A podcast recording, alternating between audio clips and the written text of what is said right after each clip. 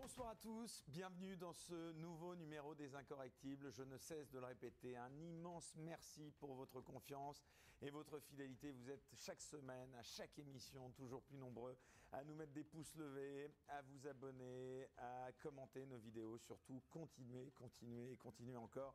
Vraiment, mille merci au nom de toute l'équipe qui est autour de moi. Vraiment, ça nous touche énormément. Alors, comme d'habitude, une émission qui promet d'être plus incorrectible que jamais. Nous allons avoir un long entretien. Notre invité ce soir, écoutez bien, il est docteur en histoire contemporaine, HDR, c'est-à-dire habilité à diriger des recherches. Il est également chercheur associé au Center of Political and Foreign Affairs, Professeur de géopolitique, il compte de nombreux ouvrages à son actif, notamment sur le monde arabo-musulman, avec Jacques Sopelsa, normalien, docteur d'État et titulaire de l'unique chaire officielle de géopolitique en France. Il vient de signer un ouvrage intitulé La mondialisation dangereuse aux éditions L'Artilleur, un ouvrage qui analyse les causes du déclassement de l'Occident, les ressorts de la montée en puissance de la Chine et qui décrypte les défis éco-énergétiques à venir. Le regard de cet invité est donc plus que jamais précieux pour essayer d'y voir un peu plus clair dans le monde qui nous entoure à l'heure où la guerre en Ukraine semble avoir rebattu toutes les cartes sur la scène internationale. Alexandre Delval, bonsoir. Bonsoir. Merci beaucoup d'avoir accepté notre invitation, une nouvelle invitation, puisqu'on s'était vu dans une vie médiatique antérieure. Alors, cher Alexandre Delval, je vous propose peut-être d'entrer immédiatement dans le vif du sujet, dans le cœur de l'actualité qui nous occupe en ce moment, bien sûr, en abordant les événements qui se déroulent à l'est de l'Europe, tout en les remettant en perspective, notamment au regard de ce que vous appelez, je vous cite, les tendances lourdes dans la première partie de votre livre, coécrit, je le rappelle, donc avec Jacques Sopelsa, c'est-à-dire les évolutions observées sur une longue période et dont les événements d'aujourd'hui ne sont qu'une manifestation. Alors pour commencer, j'ai envie de vous poser une question assez simple mais en réalité très profonde et qui fait écho au premier chapitre donc de votre dernier ouvrage. Pouvez-vous nous expliquer en quoi, selon vous, ce conflit qui se déroule entre l'Ukraine et la Russie témoigne de ce déclin de l'Occident que vous décrivez de façon assez brillante et convaincante. Euh, Il témoigne d'un déclin de l'Occident, mais euh, la thèse du livre, c'est que ça témoigne d'un déclin de l'Occident qui paraît ne pas être un déclin. Je m'explique, l'Occident est plus impérial que jamais, même si certains l'analysent comme décadent, on verra pourquoi, parce que cet Occident est prosélyte, universaliste, se pense comme cosmopolite, mondialiste, donc il a un projet mondial. Ce n'est plus l'Occident euh, euh, face à l'Empire byzantin romain d'Orient, c'est pas l'ouest de l'Europe, c'est l'ouest de l'Europe qui a fait un, nouveau-né euh, qui s'appelle le Nouveau Monde, l'Amérique. L'Amérique a pris le dessus sur euh, tout l'Occident et sur son ancêtre européen. Et l'Amérique voudrait euh, dominer toute l'Eurasie. C'est toute la pensée géopolitique anglo-saxonne qui le commande. Dominer l'Eurasie ou refouler la Russie et la réduire à sa plus simple expression, parce que c'est un obstacle. C'est le seul peuple européen blanc judéo-chrétien qui est contre ce cosmopolitisme. Et ce n'est pas un jugement de valeur de ma part, hein, que les auditeurs le, le comprennent bien. Quand je dis cosmopolite, Alexandre le Grand, qui a le même prénom que moi, était cosmopolite. Donc ce n'est pas péjoratif, mais l'Occident a un projet cosmopolite depuis que les multinationales et le deep state américain en ont pris le contrôle, puisque c'est assez logique, pour justifier un impérialisme, vous dites pas à tous les peuples que vous voulez asservir, nous voulons vous dominer, vous humilier et vous rabaisser. On leur dit qu'on a un magnifique projet qui va justifier l'acceptation d'un joug. C'est la fabrique du consentement, comme dit Noam Chomsky ou euh, Edward Bernays. Donc l'Amérique a, créé un mondialisme pour justifier son impérialisme, donc sa volonté de domination globale, et euh, il est décadent euh, je commence d'ailleurs le livre, nous commençons le livre avec Sopelsa en mentionnant Spengler, parce que Spengler déjà, déjà disait que l'Occident était en déclin, et pourtant, à l'époque où écrivait Spengler, l'Occident avait l'air conquérant, impérial, parce que déjà, il y avait cette faiblesse qui, à mon avis, est une fausse force, est une faiblesse, quand l'Occident renie toutes ses racines sa dimension blanche euro-chrétienne, euh, euh, judéo-chrétienne, comme disait De Gaulle ou Lévinas, toutes ces, toutes origines euh, concrètes, culturelles, linguistiques, géographiques, identitaires, quand l'Occident se renie lui-même pour se présenter comme un projet monde, un empire mondial, on croit que c'est une force parce qu'il a l'air de dominer toute l'humanité. Et c'est vrai qu'une partie de l'humanité mange, écoute, dessine, pense à l'américaine. Moi, quand je voyage, je, m'irrite un petit peu euh, quand je parle le, matin dans mon hôtel au serveur. Je lui dis, mais on peut avoir autre chose que, la même soupe américaine qu'on entend partout. Et à chaque fois, les gens, finalement, ils, disent, ah oui, c'est vrai que vrai que nous, ça nous ennuie aussi. Mais on est habitué on est habitué. Donc c'est vrai que c'est un empire, mais ce cosmopolitisme qui a l'air être une force, puisque beaucoup de, sociétés dans le monde ont l'air de nous suivre, c'est une faiblesse parce que on reste quand même, qu'on le veuille ou non, une société d'origine judéo-chrétienne, blanche européenne, celto-gréco-romaine, ce que vous voulez. On est quand même, on, a quand même, comme disait Lévinas, hein, la civilisation occidentale, c'est Rome, Jérusalem, Athènes, ou plutôt Jérusalem, Athènes, Rome. Donc il y a quand même une culture, il y a un enracinement, il y a une origine. On n'est pas n'importe qui, on n'est pas une terra nullius. Donc quand on se croit fort, parce qu'on se présente comme universel et cosmopolite, en vérité, on scie la branche sur laquelle on est assis, et on ne peut pas continuer à compter dans le monde et être une civilisation forte qui sache définir l'ennemi, et vous allez voir où je vais en venir, et l'ami, Hein, euh, Carl Schmitt et euh, Julien Freud, la politique, c'est la désignation de l'ami et de l'ennemi. Comment l'Occident, qui se pense cosmopolite et qui est pris au piège de son propre discours cosmopolite ou mondialiste, comment peut-il, dès lors qu'il renie toutes ses origines, comment peut-il savoir qui est son ennemi? Un exemple. Si cet Occident cosmopolite qui est fondé par des multinationales essentiellement, c'est-à-dire qui, est formaté uniquement pour des intérêts consuméristes, capitalistes, euh, au sens le moins bon, je suis capitaliste, mais le sens multinational. Vous savez, on veut faire une espèce de, d'attrape-tout et euh, où, on vend le même produit partout à échelle pour, pour avoir des économies d'échelle. Ça, c'est, l'Occident capitaliste des, multinationales. Il a besoin de produire un, cosmopolitisme et pour justifier ce pouvoir global, cette destruction des frontières, des identités, mais il faut dévaloriser l'identité nationale. D'où l'origine hein, du mea-culpisme, le, le wokisme, cette haine anti blancs, des woke, qui veulent déblanchir, qui veulent créoliser, etc. C'est assez logique. En fait, quand, des gauchistes se veulent les, les, apologues de la, de, de, de, la déblanchisation, de la créolisation, ils ne se rendent même pas compte qu'ils font le jeu des ultra-capitalistes, parce que ces ultra-capitalistes ne veulent pas détruire l'identité, parce qu'ils pensent qu'on est facho. Si on a une identité, on serait euh, capable de faire revenir la bête. Ça, c'est le prétexte. La réalité, c'est qu'ils veulent supprimer toute frontière à l'hyperconsommation hédoniste globale. Et donc euh, la gauche n'est que le faire-valoir finalement de ce projet, donc elle est un peu cocufiée par euh, les capitalistes, ou elle, elle est l'idiot utile du capitalisme globalisé. Et ma conclusion, c'est que, à votre question, oui, c'est quand même une forme de déclin parce que quand le Qatar finance l'islamisme radical, qui a pour but de détruire tout ce que représente l'Occident, que ce soit l'Occident traditionnel ou l'Occident consumériste, cosmopolite, woke. Parce que ne croyez pas que les islamistes aiment les woke. Ils sont pas trop LGBT.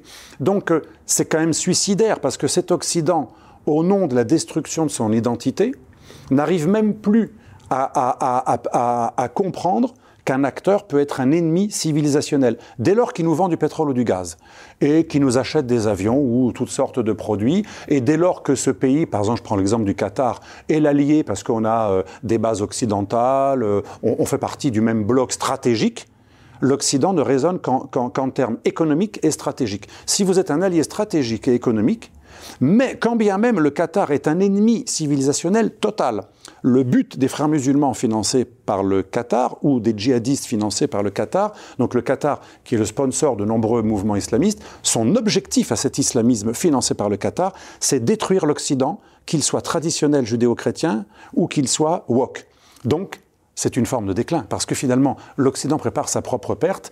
Comme il ne sait plus identifier un ennemi selon des critères identitaires, comme il n'a plus d'identité, eh bien, il pense que le projet islamiste, finalement, dès lors qu'il est un peu contenu, euh, euh, il n'est pas dangereux, que, que, l'on finance des, des, mouvements islamistes en Europe ou aux États-Unis, ce que l'Amérique a fait allègrement, pour lutter d'ailleurs contre le communisme, eh bien, c'est pas un danger. Or, toute ma thèse dans ce livre, développée avec Jacques Sopelsa, c'est qu'une géopolitique et une stratégie quand elle se dissocie trop des facteurs identitaires, identitaires ou culturels ou civilisationnels, ça devient suicidaire. Parce qu'un ennemi, ça peut être un ennemi économique, ça peut être un ennemi, euh, euh, bien entendu, stratégique, ça peut être quelqu'un qui veut atteindre à votre population et votre territoire, mais ça peut être aussi quelqu'un qui veut détruire votre civilisation, pas forcément uniquement de manière violente, mais parce qu'il va faire un travail de sape chez vous. Or, l'islamisme fait un travail de sape au nom de notre liberté. Et bizarrement, on voit des wok des gauchistes ou des woke, ou les deux à la fois, ou des, gens qui sont proches de Soros comme de Mélenchon, parce que le wokisme, ça va de, l'ultralibéralisme à l'extrême gauche. C'est, cette pensée woke qui, admettons, est peut-être sincère, quand elle veut mettre toutes les minorités au même niveau, finalement, celui qui est pour la mini-jupe, il est au même niveau que la femme ultra-voilée et que la militante LGBT. Mais finalement, ils font le jeu d'un islamisme qui veut nous détruire. Donc, en ce sens, cet Occident cosmopolite qui se croit très fort parce qu'il influence beaucoup de peuples dans l'humanité, qui pense que personne ne résiste à la tentation de la consommation du plaisir, euh, sex, drug and violence. Vous savez, toutes ces séries qui, qui attirent par le sensationnel. Cet Occident a oublié qu'il y a encore des entités qui ont un projet civilisationnel dont l'objectif est notre destruction, que ce soit l'Occident traditionnel ou l'Occident cosmopolite. Alors, je vais dans le prolongement de ce que vous venez de dire. Euh, cette guerre-là en Ukraine, est-ce qu'elle est la preuve qu'on assiste bien euh, à la recomposition géopolitique de ce que vous décrivez justement dans votre livre, à savoir notamment l'émergence, je vous cite, d'une nouvelle guerre froide? Oui, alors l'émergence d'une nouvelle guerre froide, moi je la date un petit peu avant. Euh, je la date à 2003. Et, on peut même le, prouver que c'est 2003. Pourquoi 2003 Alors parce que malgré la guerre du Kosovo qui fut un traumatisme pour les Russes, malgré le début de l'extension de l'Union européenne et de l'OTAN, il y avait déjà un mouvement euh, vers l'Est, euh, vers les pays baltes. Euh, ce n'est qu'en 2003 que vraiment il y a eu une rupture. C'est même pas 2007, le fameux discours de, de Poutine à Munich où il avertissait l'Occident qu'on ne tolérerait pas l'extension vers l'Est parce qu'il y avait déjà aussi des missiles et des batteries antimissiles qui étaient à 5 minutes de la Russie et qui annulaient la dissuasion. Donc c'était vraiment un casus belli. Mais avant même 2007, et l'affaire des missiles et des antimissiles, c'est extrêmement grave pour les Russes. Ça va, c'est aussi grave que l'extension de l'OTAN en tant que pacte. Eh bien, il y avait déjà 2003 révolution orange et enfin révolution de couleurs qui commence Géorgie, euh, Ukraine, Kirghizistan. C'est le début des révolutions oranges financées pas uniquement par Soros. Beaucoup de gens ont fait une fixette sur Soros. Il y avait Endowment for Democracy, il y avait Voice of America, il y avait plein de structures. Il y avait des structures officielles et officieuses, des ONG comme l'ONG de Albert Einstein Foundation, du, du génial Gene Sharp que moi que j'ai beaucoup lu. Gene Sharp, c'est un théoricien d'évolution, des, révolutions par action civile. Et c'est lui qui a formé, vous savez, on reconnaît le point dans la révolution Otpor, Khmara, toute révolution de couleur avait un nouveau nom, mais c'était à chaque fois le point de, de, l'association de Gene Sharp, qui est un homme extrêmement génial, un professeur d'université, qui a réuni des gens du renseignement, de la psychologie, des anciens militaires, des, des intellectuels, des psychologues, des spécialistes de la PNL, et il a créé un kit, un mode d'emploi pour renverser un gouvernement sans tirer un coup de feu. C'est la méthode Gene Sharp. Nos auditeurs peuvent regarder euh, sur Internet. Hein, c'est pas du tout les théories euh, complotistes sur Soros qui est toujours au centre de tout. Non, c'est quelque chose de documenté. Et le département d'État, comme beaucoup d'ONG américaines qui travaillent en fait euh, officieusement pour répandre le modèle non pas américain mais démocrate américain. Je distingue l'Amérique patriotique qui vote Trump de l'Amérique cosmopolite qui est démocrate et qui est lié au système militaro-industriel et aux fameuses multinationales. Et donc euh, ce projet pan-démocratique, je l'appelle pan-démocratique dans mon livre, porté par la fondation de Gene Sharp et par plein d'organisations, financé entre autres par Soros mais pas que, ont délivré, rien qu'entre 2003 et 2005, 5 milliards de dollars pour financer la société civile ukrainienne et pour la rendre pro-occidentale et anti-russe.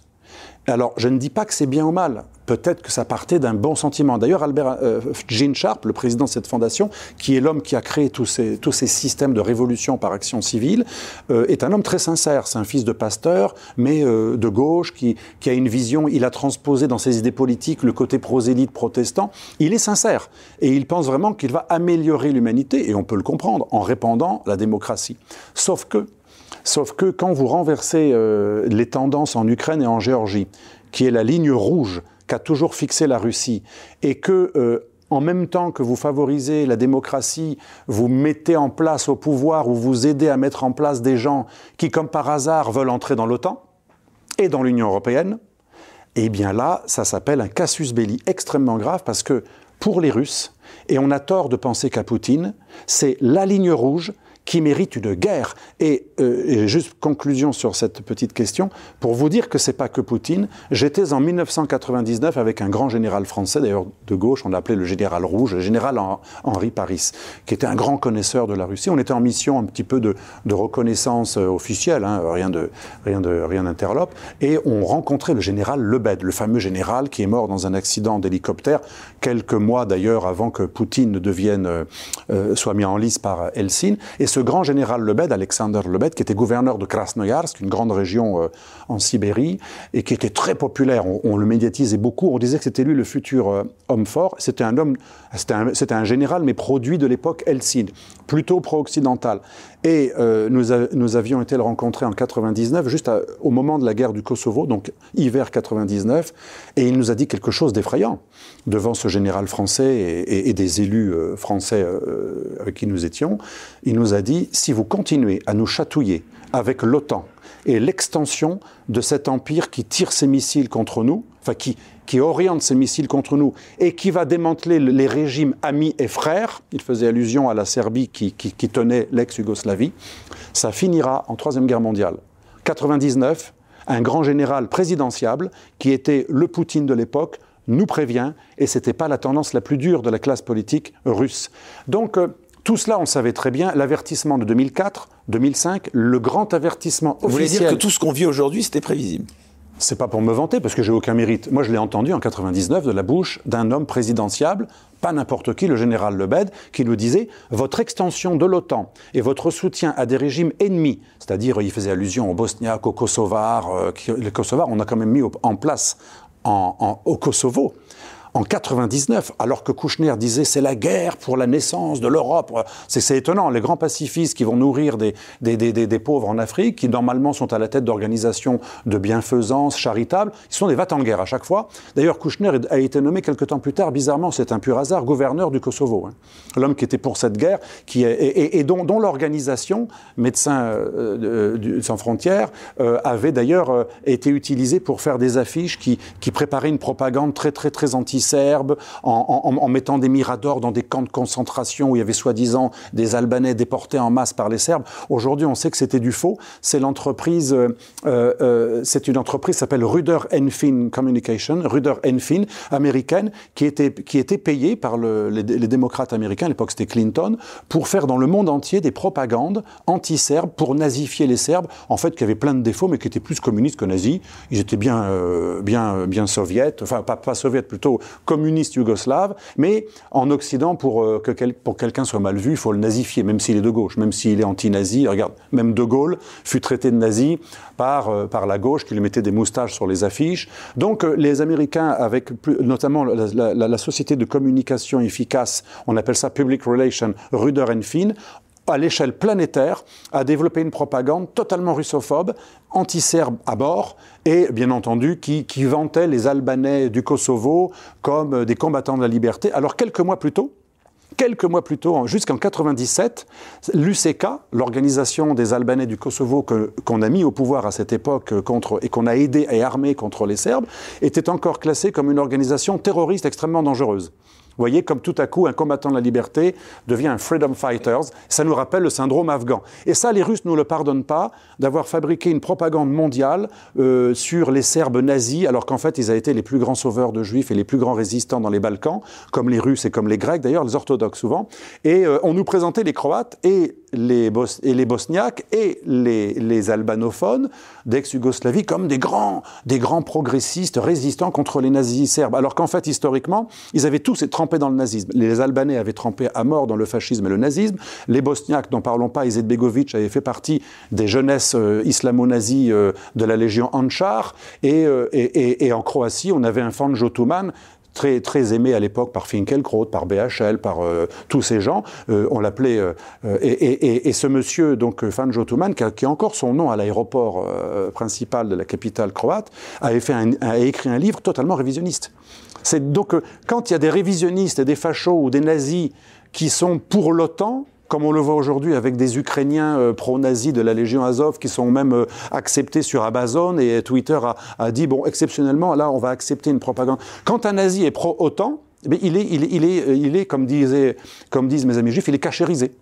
C'est incroyable, c'est extraordinaire. Ça montre que pour l'Occident, cet antinazisme de verbiage est en fait purement une technique de, de discrédit de l'autre, mais ne correspond plus à aucune vérité dans la plupart des temps. Mais tout ça, ça s'est passé dans les années 98-99, ce que l'on vit aujourd'hui. L'extension de l'OTAN, favoriser des guerres, pousser l'autre à l'erreur. À l'époque, on avait cherché un petit peu les Russes, on espérait qu'ils fassent une erreur. Euh, Helsinki avait lancé un petit peu, euh, et à un moment, il avait pris l'aéroport, euh, et il avait un peu soutenu les Serbes, mais pas trop. il y avait déjà un peu tout ce qui se passe aujourd'hui, et les Serbes et leurs protecteurs et frères orthodoxes russes, avec les Serbes, ont toujours vu les Russes comme leurs grands frères et, et vice-versa, et les autres comme les protecteurs, euh, les, Russes l'ont très très mal digéré. Mais ils l'ont avalé, cette couleuvre. Après, ils ont avalé d'autres couleuvres. Mais en 2003, c'en était trop. Les révolutions de couleur, je ne dis pas qu'on a eu tort. Je dis juste qu'il faut comprendre le point de vue russe. Les Russes ont pris notre soutien tout à fait légitime à la démocratie en Ukraine comme le masque d'autre chose pour un jour que l'Ukraine devienne atlantiste, qu'elle adhère à l'OTAN et qu'on encercle encore plus la Russie. Et là, ça les a rendus fous avec la guerre en Irak. Au même moment, il y avait la guerre en Irak où on démantelait un État ami de la Russie. C'en était trop. Et à partir de 2003, Poutine, qui voulait rentrer dans l'OTAN deux ans plus tôt, qui était reçu deux fois chez George Bush William W. Bush, qui était très heureux d'avoir une bonne amitié avec Bush, qui voulait une amitié pan-occidentale. J'avais fait un article là-dessus à l'époque. Le, le, Poutine numéro 2, le, le Poutine 1, c'est un soviète. Le Poutine 2, à partir des années 90... On va revenir à Vladimir Poutine, et un peu plus tard, bien entendu, euh, à cette guerre en Ukraine. Mais juste avant, j'aimerais revenir à ma question. Le nouveau clivage aujourd'hui euh, mondial, c'est un clivage euh, Orient-Occident Non. Je pense vraiment. En matière de géopolitique. Je pense, je pense que non. Je dirais que le vrai clivage, il est entre. Certains disent le cosmopolitisme ou le mondialisme contre le patriotisme. Moi, j'irai encore plus loin. Je dirais c'est entre l'impérialisme et le, et, le, et le, nationalisme, ou l'impérialisme et le patriotisme. Vous vous situez où, vous moi, je me situe plutôt du côté des, des, des, patriotes, parce que les impérialismes sont dangereux. La Russie était, disons, nationaliste ou patriotique jusqu'à peu de temps. Mais comme l'a annoncé George Kennan, le concepteur, vous savez, du containment, de l'endiguement pendant la guerre froide, le génial George Kennan, qui voulait ceinturer la Russie, ou plutôt la bloquer, mais pas parce qu'elle était russe. Il voulait pas bloquer le patriotisme russe, il voulait bloquer l'impérialisme soviétique, marxiste. Et il a dit à la fin de sa vie, lui qu'on ne peut pas soupçonner d'être pro-russe, puisqu'il a quand même fait la doctrine du, containment, il a dit à la fin de sa vie, Monsieur Federovski en parle tout le temps, mais je le cite aussi, euh, euh, George Kennan dans mon livre, c'est quand même un grand acteur de la guerre froide, il dit, en bloquant la Russie, en l'humiliant, en refusant la main tendue, en l'encerclant, en étendant l'OTAN et des missiles à ses portes, qui annulent toute sa dissuasion, en l'acculant à la 14 frontières, c'est un, pays qui a un complexe obsidional, en l'encerclant, que l'on pense que ça soit vrai ou faux. Ce qui est, certain, c'est qu'en géopolitique comme en psychologie, on ne doit pas juger. à, un moment, on juge, mais il faut surtout, à un certain moment, pour l'analyse, comprendre l'autre. Pour les Russes, c'est un casus belli. George Kennan, l'homme que l'on ne peut pas soupçonner d'être euh, pro-soviète ou pro-russe, avait dit Vous allez réveiller des tendances antidémocratiques, anti-occidentales et impérialistes. Vous allez ouvrir la boîte de Pandore. Vous allez aider la Russie à passer du patriotisme de Poutine ou de Helsinki des années 90-2000, euh, et, et, si vous les acculez, vous allez réveiller chez eux les pires tendances qui vont être antidémocratiques, anti-occidentales, néo-soviétiques, et d'ailleurs, c'était une prophétie, puisqu'il y a quelques mois, qui a gagné les élections en Russie? C'est très inquiétant, des néo-staliniens. Beaucoup plus durs que Poutine. Et il a à son extrême droite des néo-tsaristes extrêmement fanatiques comme l'oligarque Malofeyev qui dit que l'Occident est sodomite, pervers, satanique, ou son confesseur, le confesseur de Poutine, le père Tiron. Moi j'ai entendu une conférence qui était terrifiante, l'Occident est, satanique. L'Occident est totalement la perversion et le satanisme. On a une aile droite orthodoxe qui pense que l'Occident est satanique, qui souffle à, l'oreille de Poutine. Heureusement, il n'est il est pas trop religieux, il fait semblant, donc euh, il n'est pas fanatisé par eux. Et on a une aile gauche néo-stalinienne qui lui dit qu'il faut rétablir l'Empire soviétique.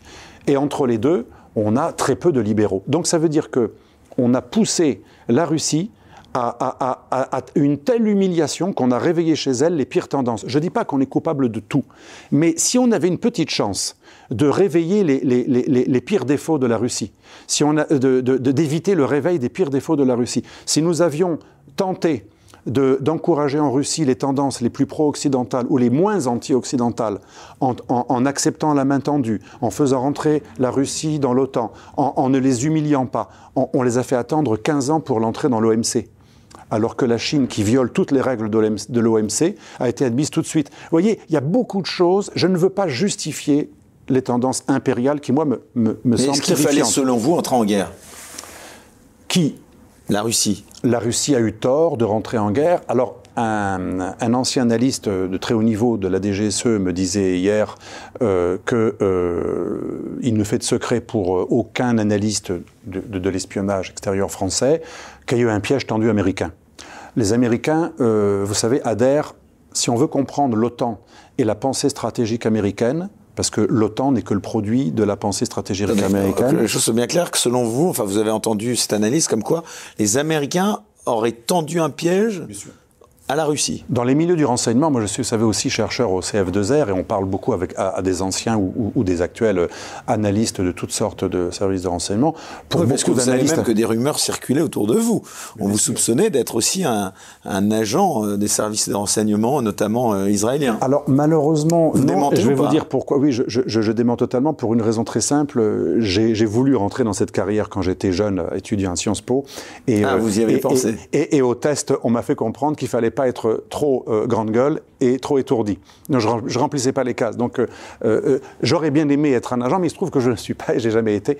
Et, et, un patriote ne peut pas rouler pour un pays étranger. Ça me paraît inadmissible. Ça me permet de dire en passant que autant je comprends ce qui s'est passé sans justifier, et je pense qu'il faut voir ce que nous, nous avons raté, autant je suis choqué par des patriotes qui sont poutinolâtres ou russolâtres, parce qu'un patriote ne doit adorer il peut aimer l'amitié entre les pays, mais un, patriote français, à mon avis, fait une erreur énorme en idéalisant Poutine, ce que beaucoup ont fait jusqu'à la guerre. sur cette histoire de piège dont Alors, le piège, oui. Alors le piège est très important.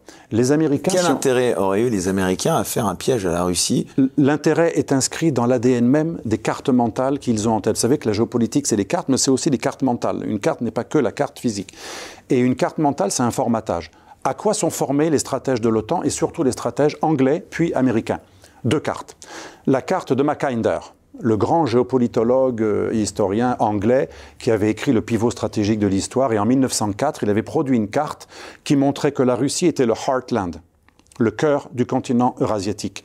Et cette Russie, qui a une énorme masse, euh, peut être un concurrent dangereux pour le sea power, pour le pouvoir maritime anglo-saxon. À l'époque, l'Angleterre était l'équivalent de l'Amérique aujourd'hui, un pouvoir mondial fondé sur les échanges, euh, la mondialisation et le contrôle des mers pour la circulation. Et cet empire euh, le Heartland, ou, cette masse continentale, doit absolument être empêchée d'accéder aux mers chaudes à l'ouest et au sud et à l'est. C'est exactement ce que le père de toute la géopolitique anglo-saxonne en 1904, avant l'Union soviétique, avant le triomphe du marxisme en, en Russie, donc c'était la Russie encore tsariste, il disait Nous craignons une alliance germano-russe, car ce serait la fin de la domination anglo-saxonne, le continent serait unifié, il aurait une colonne vertébrale, il serait invincible. Les Américains ont repris cette théorie, avec notamment Spikeman, qui est le père de toute la pensée stratégique américaine. Et Spikeman, il applique la théorie de, euh, M. Mackinder, il l'arrange un peu, et lui, il lance le concept de Rimland. Pour ceinturer le Heartland russe, l'empêcher d'accéder à l'ouest et aux mers chaudes, que ce soit la Méditerranée ou l'océan Indien, il faut l'entourer, le ceinturer avec une Muslim belt, une Western belt. Il faut plusieurs sortes de ceinturage et il faut un rimland. Un rimland qui va le ceinturer totalement et le bloquer et, le maintenir finalement dans son froid et ses steppes. Et ça, c'est l'idéal de toute la pensée géopolitique anglaise et américaine, empêcher la Russie d'avoir accès au sud, aux mers chaudes, là où c'est quand même plus, facile de naviguer plus de mois par an. Pour bien comprendre le piège, toute union avec l'ouest de l'Europe doit être empêchée. Oh, mais ça aurait voulu dire donc que le piège aurait voulu euh, que la Russie n'entre pas en guerre contre l'Ukraine, puisque Je vais vous dire, bah, si justement, la Russie arrive à ses fins, alors le piège est perdu par les États-Unis. J'y viens. Comme la Russie est en train de se rapprocher dangereusement de l'Allemagne, Obama, Clinton, mais aussi ensuite Trump lui-même, avant même Biden, ont tous dit ces projets de gazoduc Nord Stream 1, Nord Stream 2, c'est pas bien. C'est pas bien parce que ça va rendre l'Allemagne trop proche de la Russie. Et c'était cette carte qu'il craignait. Ce que disait Mackinder, il faut absolument pas d'alliance germano-russe. Donc effectivement, le piège pour que l'Europe de l'Ouest ne continue pas à être dépendante de la Russie. En gros, pour les décrocher, ils étaient en train de s'accrocher. Il faut savoir que la stratégie de Poutine, et c'est pas être anti-russe que de dire ça, c'était de rendre l'Europe dépendante de la Russie par le gaz. Donc c'est une stratégie pétro-gazo-stratégie. Et donc, euh, les Américains savaient que ça allait conduire à une union continentale un moment ou un autre. Il fallait absolument casser cela. Il n'y a rien de mieux qu'une tension. Et le piège arrive à ce moment-là. Pousser les Russes à commettre une erreur. Ils ne savaient pas que la Russie forcément envahirait toute l'Ukraine, mais au moins les pousser à commettre une erreur bis, pas la Crimée, mais le Donbass annexé pour pouvoir faire des sanctions que encore la Russie tombe dans le piège. Ben justement, on va voir comment ils sont tombés dans le piège. Volontairement peut-être ça peut être volontaire. Parfois, on fait semblant de tomber dans le piège que l'autre a vraiment tendu. Vous voyez, parfois, la géopolitique, c'est beaucoup de psychologie, c'est des bières à trois bandes, c'est du, du poker manqueur. Je sais que tu me mens, mais je fais croire que je crois que tu me mens pas. Vous savez, c'est un peu ça la géopolitique. Mais non, ce qui est certain, c'est que en 2014, il y a eu une crise, prise de la Crimée. Poutine, contrairement à ce qu'on croit, n'est pas un dur à l'époque. Il est accusé par son extrême droite, son extrême gauche et même son centre droit d'avoir trahi les intérêts de la Russie, parce qu'en 2014, il pouvait prendre toute l'Ukraine comme dans du beurre, se servir au passage, prendre les régions stratégiques vers la mer d'Azov, Mariupol, y compris Odessa. Et là, il ne le fait pas. Et en, en 2014, parce que justement, ce qu'on n'a pas compris, c'est que jusque assez longtemps, Poutine, et je ne suis pas là pour le défendre, je pense que c'est dramatique ce qu'il a fait. Donc je, je, répète, pour nos auditeurs, je ne le cautionne pas. Mais vous pensez qu'il a attendu il a attendu et son aile droite comme son aile gauche, comme les militaires, comme les ultra-orthodoxes, parce que l'Église orthodoxe aussi voulait absolument une sorte de réconciliation des trois Russies, lui ont reproché d'avoir été trop mou. Pas forcément méchamment directement, mais il avait une mais pression vous voulez dire qu'on impose à Poutine euh, ses choix géopolitiques Non. sous la pression de son opposition? Non, c'est pas ça que je veux dire, c'est que il a, il a beaucoup attendu. Et il se trouve qu'il y a à peu près quelques il y a un an, au moment où j'écris mon livre, il y a déjà 130 000 hommes 130 000 soldats russes le long du Donbass qui sont prêts à prendre le Donbass. Et encore là, Poutine au maximum traîne. Lavrov est d'accord avec lui pour ne pas intervenir. Les militaires lui disent qu'il faut intervenir. Rappelle, euh, le ministre des Affaires étrangères. Des Affaires il y a une sorte de bataille entre la défense et les affaires étrangères parce que c'est complexe le pouvoir. On dit Poutine, Poutine, Poutine tous les cinq minutes. C'est beaucoup plus complexe que ça. Poutine, il consulte des gens, il y a des pressions, il y a des gens. Mais est-ce qu'il écoute beaucoup? Il écoute beaucoup plus qu'on croit, sauf que malheureusement pour l'Occident, c'est une mauvaise nouvelle, depuis, qu'il qu pense que l'Occident est définitivement un ennemi, il écoute beaucoup plus les anti-occidentaux et beaucoup moins ceux qui voulaient euh, une sorte de reset ou d'entente minimale. Bref, en quoi il y a un piège? Les Américains, pour, pour qu'on n'ait pas cette dépendance envers le gaz russe, surtout le Nord Stream 2, qui contourne des pays amis des Américains et un pays qui pourrait devenir un ami, l'Ukraine, qu'on a pris en compte depuis des années. Il fallait discréditer le gaz russe. Comment on fait pour discréditer le gaz russe? On n'y arrive pas. Les Allemands veulent absolument le Nord Stream 2. Et donc, il faut pousser la Russie à l'erreur. Comment on pousse la Russie à l'erreur? C'est comme le taureau, la couleur rouge. C'est quoi la couleur rouge du taureau Poutine? C'est le mot Ukraine dans l'OTAN. Et l'Amérique sait très bien que l'Ukraine ne va pas rentrer dans l'OTAN. Elle ne peut pas le faire avant des décennies. Mais l'Amérique fait exprès, les États-Unis font exprès de laisser monter cet espoir d'OTAN. On laisse même dire à Zelensky qu'il voudrait un jour entrer dans l'OTAN. On laisse même dire à Zelensky que pourquoi pas l'Ukraine devrait reprendre son feu nucléaire. Or, rappelez-vous, quand la Russie a reconnu les frontières de l'Ukraine actuelle, dans les années 90, c'était à condition de deux choses. Que la base militaire russe en Crimée reste pour plusieurs décennies et que l'Ukraine renonce à son matériel nucléaire qui a été rapatrié, comme pour la Biélorussie, en Russie. En annonçant je vais rentrer dans l'OTAN, même si c'est un vœu pieux, même si les Américains ne veulent pas. Mais les Américains, en laissant Zelensky croire qu'on croit qu'un jour il, aura une ouverture, c'est la politique de la porte ouverte de l'OTAN, et en le laissant dire des choses qu'il n'est pas préparé, c'est un type qui vient du, de, des vidéos, il ne connaît pas la vie réelle, et donc euh, il, a dit des choses complètement euh, irresponsables, et en parlant d'une future, d'une future Ukraine dans l'OTAN et nucléaire, c'est le chiffon rouge pour le taureau Poutine qui a voix rouge, et même s'il ne voulait pas intervenir, il décide d'intervenir parce que, vous savez, la fameuse devise de Poutine, depuis qu'il est tout petit, qu'il était un petit voyou, euh, euh, et il a, il a, commencé avec la pègre de Saint-Pétersbourg, c'était un voyou. Euh, on en parlait ici d'ailleurs il y a quelque temps avec, avec Sergei Gernov, Absolument. bien connu. Absolument. Et, et donc il avait une doctrine dans la rue, ne cède jamais et frappe le premier quand il y a un danger, tu n'attends pas qu'on te frappe. C'est vrai que si on frappe le premier, on a moins euh, de risque d'être euh, démonté que si on frappe. Euh, vous savez, il n'y a que dans les films qu'on dit je vas-y en premier, moi après je fais que riposter. Non, dans la vie réelle, on frappe le premier quand on connaît la, bagarre de rue. Et donc lui, il est comme ça. Il a compris que l'Ukraine, qui allait bientôt rentrer dans l'OTAN, ou en tout cas qui était en train d'être entraînée par de nombreux instructeurs de l'OTAN, américains, canadiens, anglais, ça c'est documenté. Hein. C'est pas une vision pro-Poutine, c'est documenté. Il y avait énormément d'entraînement et l'armée est devenue performante. Hein. Une armée qui était complètement nulle en 2014, 60 000 hommes. Là, elle, à la veille de la guerre, elle est à 200 000 hommes, plus 150 000 réservistes. Elle a 350 000 hommes aguerris, bien équipés par plein d'armements euh, américains, anglais, euh, livrés par des Baltes ou des Polonais ou d'autres. Donc Poutine n'a pas le choix. Je ne dis pas qu'il a raison. Moi, je pense qu'il a fait une erreur. Mais il tombe dans le piège. En même temps, c'est pour ça que je dis, il fait semblant d'y tomber, mais il y tombe, il, il y tombe volontairement, parce qu'il ne peut pas se permettre que l'armée ukrainienne continue à augmenter. Elle est de mieux en mieux équipée. On le voit d'ailleurs, ils résistent pas mal. Ils sont courageux, mais bien formés aussi. Et bien équipés. Sans les systèmes de radar, euh, sans les satellites américains et le renseignement américain, ils ne pourraient pas faire ce qu'ils font. Sans les javelins, sans les, sans les missiles euh, euh, sol-air, ils ne pourraient pas faire ce qu'ils font. Ou les missiles anti-chars. Ils ont quand même une technicité que beaucoup d'armées européennes n'auraient pas. Et donc, Poutine fait semblant de tomber dans le piège, mais parce qu'en fait, il n'a plus le choix que de, frapper l'Ukraine avant que l'Ukraine soit capable d'attaquer le Donbass et reprendre la Crimée. Car Zelensky, et là, en géopolitique, on ne juge pas.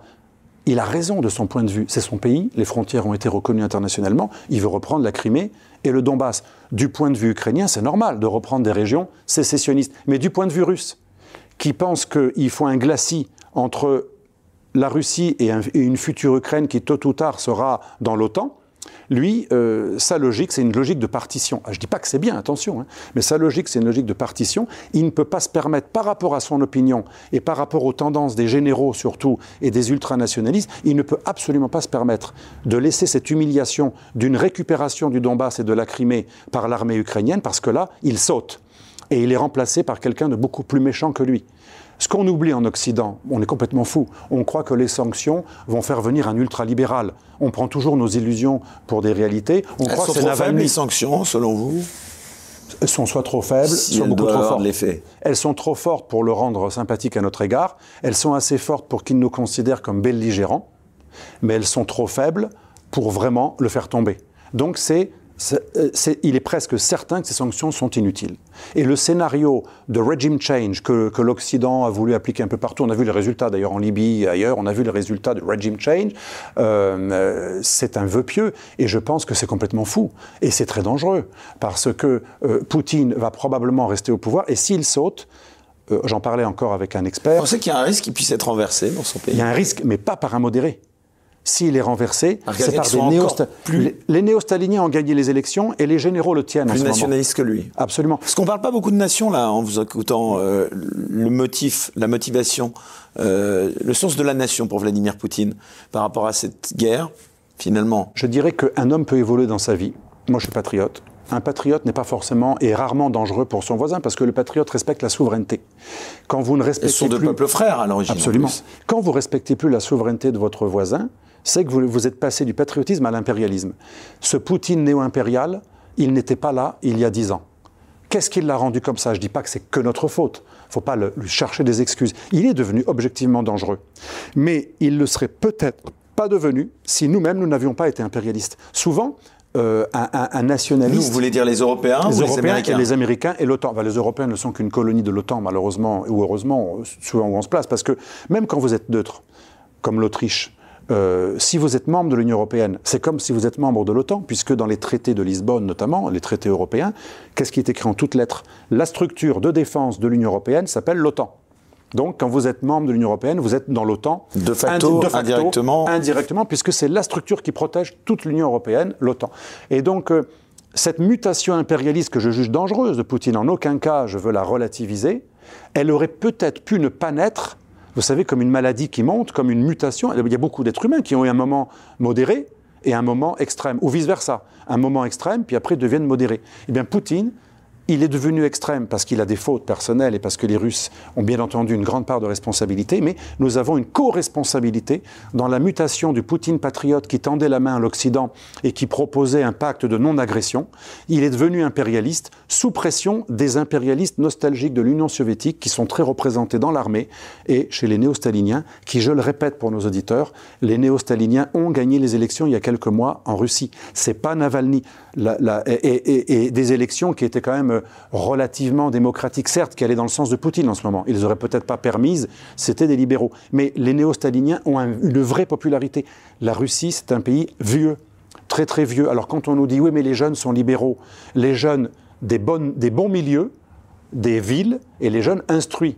Ce n'est pas la majorité des gens qui votent. En Russie, la majorité du votant, c'est quelqu'un qui est globalement nostalgique de l'Union soviétique, ou euh, nostalgique d'une période ou favorable à quelqu'un qui, veut leur qui veut leur servir une grandeur et une revanche face à l'humiliation des Occidentaux qui tournent, je le répète quand même, des missiles et des batteries antimissiles qui permettent d'annuler la dissuasion russe. Donc comment peut-on croire que l'extension de l'OTAN, ce serait juste l'extension démocratique voulue par les peuples de quelque chose de merveilleux? L'OTAN, c'est un empire stratégique. Quand l'OTAN va vers l'Est, c'est au détriment de la sécurité ou de ce que les Russes considèrent comme leur sécurité. Alors, on, pourrait me répondre, BHL me dirait, ça c'est du prétexte, ça ne menace pas leur sécurité. Peut-être. Mais en géopolitique, on appelle ça des représentations. Elles ne sont pas forcément vraies. Mais quand quelqu'un a une représentation qu'il croit dure comme fer, vous ne pouvez pas dire que ça n'existe pas. C'est peut-être pas vrai pour moi, mais c'est vrai pour lui. Pour les Russes, l'extension de l'OTAN et des missiles et des batteries antimissiles de l'OTAN vers l'Est, c'est un casus belli. Et il y avait deux endroits qui étaient particulièrement mentionnés. Ils ne sont pas contents du tout qu'on s'étende vers l'Est. Ils n'ont pas, pas digéré ni la Croatie, dans membre de l'OTAN, ni les pays baltes bien avant, ni la Pologne. Mais ils l'avaient avalé, la couleuvre. Par contre, ils avaient toujours dit depuis les années 99, 2000, ils avaient toujours dit jamais l'Ukraine et la Géorgie. Alors là, on peut se poser une question, le sachant, et alors, un BHL me dirait oui, mais ça, c'est leur prétexte, on n'a pas à leur faire de plaisir. Mais là, vous avez affaire à une puissance qui a 6500 têtes nucléaires, avec des généraux nostalgiques des soviets qui sont de plus influents autour de Poutine et aussi des penseurs ultranationalistes. C'est pas pareil que l'Irak ou euh, la Libye. on ne peut pas se permettre, même si nous avons raison, de dire vos préoccupations sont nulles et non avenues. Le principe de réalité nous oblige à prendre en compte cette... Et encore une fois, ça ne justifie pas l'invasion de, l'Ukraine. Mais du point de vue des Russes, il n'y avait aucun autre, aucune autre solution. Est-ce que Poutine ne peut pas non plus avoir le sentiment euh, qu'il peut tout faire, dans la mesure où il sait pertinemment, sauf à ce que les prochaines semaines nous démontrent le contraire, qu'aucun des pays occidentaux euh, ne prendra jamais le risque d'entrer en guerre frontale, militairement parlant, j'entends, euh, contre la Russie à l'heure actuelle? Est-ce que ce risque existe de troisième guerre mondiale C'était euh, Dominique de Villepin qui, justement, sur un plateau, avait euh, un petit peu maté BHL en lui disant qu'il y avait d'autres moyens, évidemment, euh, de discuter. Il y a d'autres moyens, mais vous savez, on juge un arbre à ses fruits. Quels sont les fruits de Kouchner et du BHLisme dans les Balkans? Une multiplication d'États, dont deux États mafieux, le Monténégro et surtout euh, le, Kosovo, euh, qui, et rien n'est réglé. Aujourd'hui encore, ils sont à couteau tiré. Les Serbes veulent rejoindre la, Serbie, les Croates la Croatie. La Republika Srpska euh, ne, se sent pas du tout en, communion avec les Croato-Bosniaques. Vous savez que la Bosnie, on a fait une espèce de construction à, la fois bicéphale et tripartite, complètement ubuesque. C'est la fragmentation générale. La Libye, n'en parlons pas, ça, a alimenté tout le djihadisme du, du Sahel. Vous savez que les, les Maliens, pourquoi ils sont anti-français? C'est facile de les critiquer. Mais les Maliens sont devenus anti-français parce que pour eux, ce qui leur a amené tous ces djihadistes, c'est la guerre en Libye. Donc, euh, euh, quand on voit ces BHL qui ont soutenu des guerres, qui ont déstabilisé des contrées entières, sans parler de l'Irak que les mêmes ont soutenu, on a vu les résultats de ce qui s'est passé en Irak avec Daesh, qui est le produit de la branche locale euh, de Zarqawi d'Al-Qaïda, qui ensuite a été radicalisé avec tous ces libérés de prison américaine. Donc, je, je, pense qu'il est temps non pas de donner des circonstances atténuantes aux Russes, pas du tout. Ce qu'ils ont fait est inadmissible. On ne viole pas des frontières d'un État dont on a reconnu l'intégralité.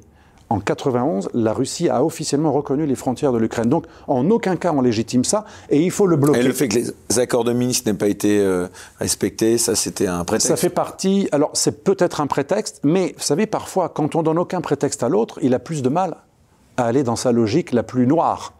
On peut aussi éviter que quelqu'un fasse une erreur quand on lui donne aucun prétexte. Mais si vous donnez tous les prétextes, vous parlez de l'OTAN, vous renversez un régime pro-russe en 2010 qui avait été élu démocratiquement, avec d'ailleurs pas mal de nazillons sur la place de l'Euromaïdan. Et ça, même, euh, même Julien Drey me le disait l'autre jour en le croisant CNews, il me disait, j'y étais, euh, c'était bourré de, nazis. Ça m'a frappé que quelqu'un comme lui, donc, il n'est pas, c'est pas le genre. Euh, d'ailleurs, BHL avait fait une déclaration en 2014 sur la place du Maïdan, dont on se souvient. Enfin, oui, mais, mais, des gens autorisés comme, comme, de, comme Védrine, comme, comme De Villepin, où je parlais tout à l'heure de, de, M. Julien Drey, beaucoup d'observateurs qui ne sont pas suspects d'être pro-russes ou pro-Poutine euh, savent très bien que même si aujourd'hui les nazis c'est 1% électoralement en Ukraine, hein, ils, sont, ils sont légaux mais ils sont que 1%, pendant l'Euromaïdan, mais il y en a il y a des gens, ah non, pendant l'Euromaïdan ils sont prépondérants sur la place, ceux qui font le coup de force, qui, qui, se, qui, s'affrontent avec la, à la police et qui, qui, font fuir le président qui a peur parce qu'il y a vraiment un coup de force. Alors aussi le président a fait réprimer, mais, euh, mais, mais, les gens euh, sur la place de l'Euromaïdan, nous on a vu les gentilles euh, jeunes filles comme I am Ukrainian, Help Ukraine, ça a l'air très sympathique, mais il y avait plein de nazis euh, dont des témoins, comme je disais tout à l'heure, M. Drake, qui, qui disait c'était assez impressionnant de voir les saluts nazis et, l'omniprésence de plein de groupes nazis. Et un coup de force est fait, et bizarrement, l'Occident qui voit des nazis partout et qui, en général, à juste titre, est antifasciste, tout à coup, là, on n'en parle pas et on les soutient, et on avalise le renversement d'un pouvoir démocratiquement élu qui était pro-russe, et on soutient une sorte d'insurrection qui au départ met quelqu'un qui n'est pas élu et ensuite quelqu'un qui est élu, Poroshenko, et ensuite un autre, Zelensky. Donc on a quand même appuyer le renversement d'un pouvoir pro-russe par un pouvoir anti-russe, qui en plus s'est empressé quelque temps plus tard de parler du destin européen et euh, atlantiste, euh, adhésion future à l'OTAN. Donc, si on avait voulu énerver les Russes, on n'aurait pas fait mieux. Hein. Je peux vous assurer, si on voulait que les Russes tombent dans un piège, deviennent hystériques, parce qu'ils sont devenus hystériques. Moi, je vois la propagande russe et les médias russes, c'est devenu hystérique. C'est assez, assez pathétique. Mais on a coproduit cette hystérie. C'est pas pour faire du mea culpa. Mais je vous le répète, si nous avions voulu tendre un piège aux Russes, nous n'aurions rien changé au scénario. Rien on aurait fait exactement ce qu'on a fait. Et on le savait très bien, puisque depuis 99 déjà, on nous, on nous avertissait du côté russe. Même Gorbatchev. Je ne sais pas si vous connaissez la fondation Green Cross qui est la fondation verte de Gorbatchev, qu'il a co-créé avec euh, le fils du commandant Cousteau. C'est très intéressant ce qu'ils font. Mais souvent, il produit un film qui a été coproduit donc par l'association de Gorbatchev et qui montre la genèse du malentendu russo-occidental. C'est un film extrêmement bien documenté. Gorbatchev était un homme qui voulait le rapprochement avec l'Occident. On ne peut pas le soupçonner d'être pro-Poutine. Poutine, d'ailleurs, lui a dit les conditions pour ne pas être emprisonné, donc euh, qui la ferme. Eh bien, Gorbatchev montre que ce malentendu occidental et russe est largement le fait de l'Occident. Aujourd'hui, les Russes sont coupables, agresseurs, je le répète, mais jusqu'à jusqu'à 2014, disons, tout a été fait pour rendre les Russes hystériques en les encerclant, en les humiliant, en ne tenant aucune considération, aucune de leurs préoccupations sécuritaires, en ne voulant pas abolir l'OTAN alors que le pacte de Varsovie s'était aboli, euh, les Américains également sont sortis, ce qui est très grave, j'en parle dans mon livre. Il y a tout un chapitre sur le désarmement, échec du désarmement. Et c'est mon ami, le grand professeur Sopelsa, qui, qui, a d'ailleurs apporté euh, la plupart de, ces documents sur le désarmement, c'est un spécialiste. Tous les accords de désarmement ont été abolis depuis les années 2000, que ce soit les START, les SALT, que ce soit aussi l'INF sur les armes intermédiaires, que ce soit tous les accords sur la, sur la réduction des ogives et des missiles nucléaires, mais c'est extrêmement grave, aussi les balistiques, tout a été enterré. Il n'y a plus aucune structure aujourd'hui de vigilance qui permette à ces deux blocs ultra nucléarisés que sont l'OTAN et la Russie d'arriver à, réduire cette intensité. Il n'y a que des contentieux. Il n'y a que de la haine de part et d'autre, russophobie de notre part, anti-occidentalisme primaire de la part des Russes, plus aucun accord de sécurité de réduction des armements, mais c'est extrêmement grave. Nous sommes dans une phase pire que la pire phase de la guerre froide.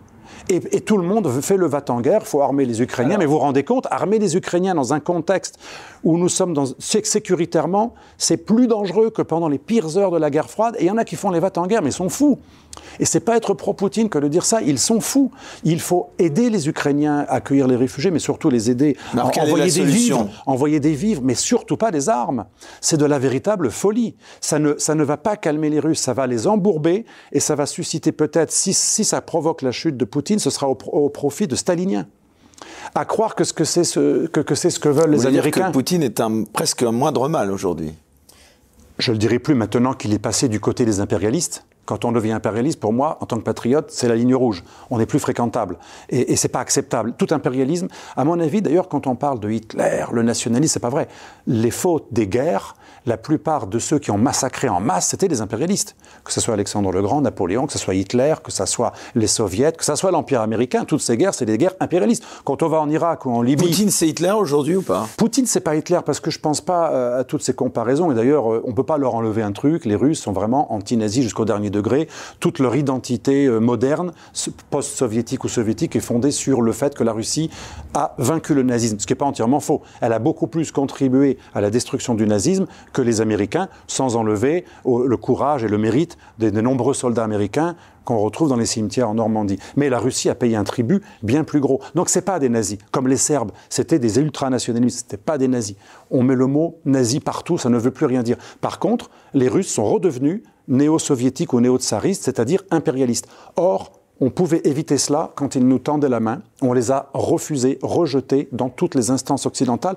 Et je rappelle, parce que nos auditeurs ne le savent peut-être pas, il y a trois Poutines. Il y a le Poutine 1, c'est le soviet, admirateur euh, de l'Union soviétique, espion de l'Union soviétique, malheureux quand l'Allemagne euh, euh, s'écroule, enfin quand, quand, quand, le, le, des soviets perdent l'Allemagne, la réunification de l'Allemagne de l'Est pour lui c'est un traumatisme, et la destruction de l'Empire soviétique, comme il l'a dit souvent, c'est un traumatisme. Mais il a également dit qu'il fallait être bête pour regretter l'Union soviétique. Mais voilà, donc il y a un Poutine soviétique. Ensuite, il y a un Poutine libéral, dont on ne parle jamais dans la presse occidentale, et c'est pas pour le réhabiliter. Il a existé ce Poutine-là, il était le Poutine euh, responsable des affaires internationales de la mairie de Saint-Pétersbourg, auprès du fameux maire très connu, Anatoly Sobchak. Et ce Poutine d'Anatoly Sobchak, il est pro-occidental, il était avec le clan des libéraux, Boris Nemtsov, Choubaïs, euh, c'est l'époque Helsinki et c'est l'époque... Et on l'appelait membre du clan des libéraux de Saint-Pétersbourg. C'est quelque chose très documenté, euh, que même les académiciens connaissent parfaitement. Donc il, a, existé dans les années Helsinki, parce que c'est Helsinki qui a mis au pouvoir Poutine, hein, euh, et Berezovski, le fameux oligarque, dans les années de ces oligarques pro-occidentaux, Poutine est le chef de file du clan des libéraux des libéraux de Saint-Pétersbourg, disciples d'Anatoly Sobchak, parrainé par l'oligarque très pro-américain Berezovski et encouragé par euh, également le pro-américain anticommuniste, anti-soviète Boris Eltsine. Berezovski qui est décédé, hein, Berezovski qui est décédé. Dont on n'a pas euh, dans des conditions assez obscures quand même. Assez, obscures. Euh, alors parfois les oligarques se sont entretués et empoisonnés entre eux aussi, mais il, c'est pas exclu que ça soit aussi un règlement de compte du pouvoir russe. Alors, ça on ne sait pas, c'est c'est très compliqué. Alors nous on accuse tout le temps, mais parfois c'est très compliqué. Il y a aussi des inimitiés entre oligarques par exemple, un jour, un, oligarque russe a été euh, assassiné par un oligarque ukrainien déjà à Londres. Hein. Donc il y a des choses très complexes que, que, les espions euh, connaissent très très bien. Mais ce qui est certain, c'est qu'il a existé le Poutine 2, le Poutine libéral, des années 90 jusqu'à 2002. Et celui-là, il veut rentrer dans l'OTAN. Il aime l'Union européenne, il est nostalgique de la formule de Mitterrand et de Gorbatchev, la maison commune européenne, et il est philo-occidental. Il est le premier à téléphoner. Donc là, il y a une opportunité qu'on a laissé énorme. filer. En 2001, il est le premier à avertir George Bush à lui présenter ses condoléances, sa, solidarité. Il donne des bases aux Américains en Asie centrale. Grand tabou, vous vous rendez compte? Aujourd'hui, ce serait un casus belli. Il est tellement pro-occidental et il a tellement confiance en ce reset qu'il dit à Bush, je t'offre des bases, je te permets d'aller sur mon territoire protégé, sous mon aire d'influence, en Ouzbékistan et ailleurs. Je permets des bases qui vont permettre euh, d'être pôle positionné par rapport à l'Afghanistan. Et il propose des opérations en commun avec l'Afghanistan. Parfois, les Américains lui demandent de faire passer des dispositifs, il accepte, euh, le ciel, la terre. Donc une énorme coopération euh, concrète avec, c'est pas que des mots d'amour, c'est des preuves aussi. Et à tout cela, on répond que avec de l'ingratitude, du mépris. C'est une nation de clochards, disaient certains stratèges néoconservateurs américains. Quand on a le PNB de l'Espagne, on n'a rien à prétendre. Oui, on l'a beaucoup entendu ça aussi récemment. Moi, je l'ai entendu souvent de stratèges américains, c'est des clochards un, un, pays de clochards, même s'ils ont des têtes nucléaires, qui ne survivront pas aux mesures. Voilà, ils vont s'écrouler parce que économiques. parce que l'américain ne croit qu'en l'argent.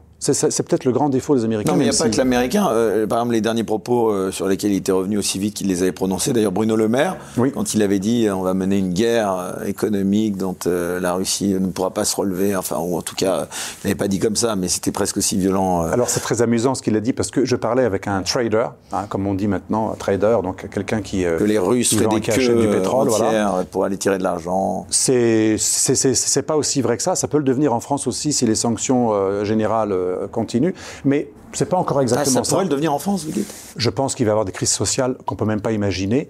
Si très rapidement la guerre ne s'arrête pas en Ukraine et si on n'a pas un accord global avec une réduction des sanctions, on va le payer très cher aussi, parce qu'il y, y, a toute une série d'engrenages et, l'énergie euh, a légèrement baissé. Vous pensez qu'on va payer très cher en France notre politique à l'égard de la Russie? Vous savez que la plupart des guerres depuis le, le 19e siècle, c'est pour l'énergie ou à cause de l'énergie.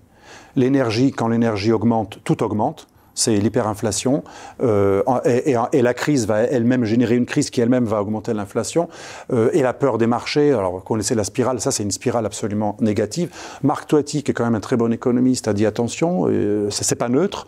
Donc euh, comme M. le maire veut faire le va-t-en-guerre, qui, va, qui pense que les sanctions vont renverser Poutine pour mettre un libéral, non, il va juste trouver un stalinien à la place de Poutine si Poutine est renversé, mais il y a peu de chances qu'il soit renversé. Mais ce qui est certain, c'est que... Je pense qu'il y a plus de probabilité que ce soit Bruno Le qui soit renversé. Ah oui, déjà, il a été recadré. Macron, très intelligemment, a dit à Poutine ce qu'a dit M. le maire n'engage que lui. Nous, on n'a pas employé ces termes. Heureusement, Macron, il faut reconnaître, il a, il a bien recadré le ministre. Entre-temps, il y avait quand même le Premier ministre russe, Medvedev, qui avait fait, euh, qui était allé de son petit tweet, euh, qui était quand même sympathique, et donc qui... Ah oui, bah, vous savez, les Russes, c'est comme les Serbes. Hein. Euh, quand, quand, vous les mettez... Les mots peuvent se transformer en en guerre réelle. Alors, les Slaves, ils ont un, côté intéressant. Parfois, c'est du bluff pur, mais il ne faut pas non plus les sous-estimer parce qu'ils peuvent aller jusqu'au bout. Donc, euh, ceux qui croient que c'est que du blabla, du bluff, à mon avis, quand on, je crois que peu de gens aiment jouer à la roulotte russe, justement.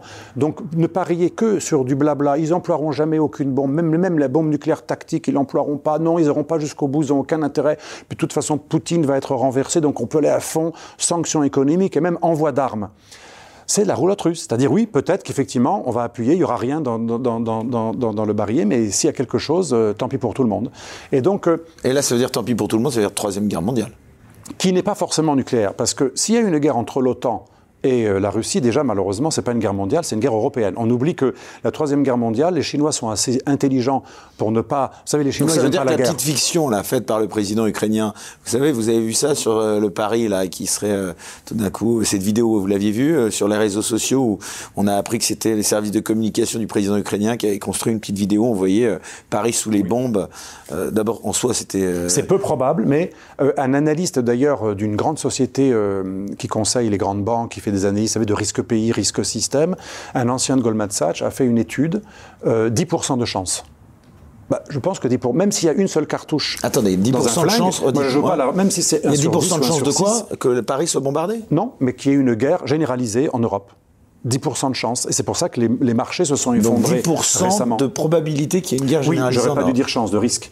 10% de risque d'une guerre qui dépasse le conflit Ukraine-Russie et qui devienne une guerre occidentalo-russe ou européo-russe. Mais probablement cette guerre se, se délivrerait pas forcément mondiale, mais ce qu'on appelle la guerre mondiale, c'est parce qu'on est égocentrique. On croit que si nous, on se bat avec les Russes, c'est mondial. Sauf que... Bah, il y a la Chine, hein, dont on parle pas beaucoup. Ce que, je, euh, peux, ce que je peux vous assurer, c'est que les Indiens, ils disent, nous, on n'a rien à faire, c'est leur problème, c'est des trucs de blancs. Les blancs vont s'entretuer entre eux. Les latino-américains disent à peu près la même chose. Bolsonaro, il est neutre. Il est à la fois pro-Trump et, pro-Poutine. D'ailleurs, il a été reçu avec toutes les honneurs.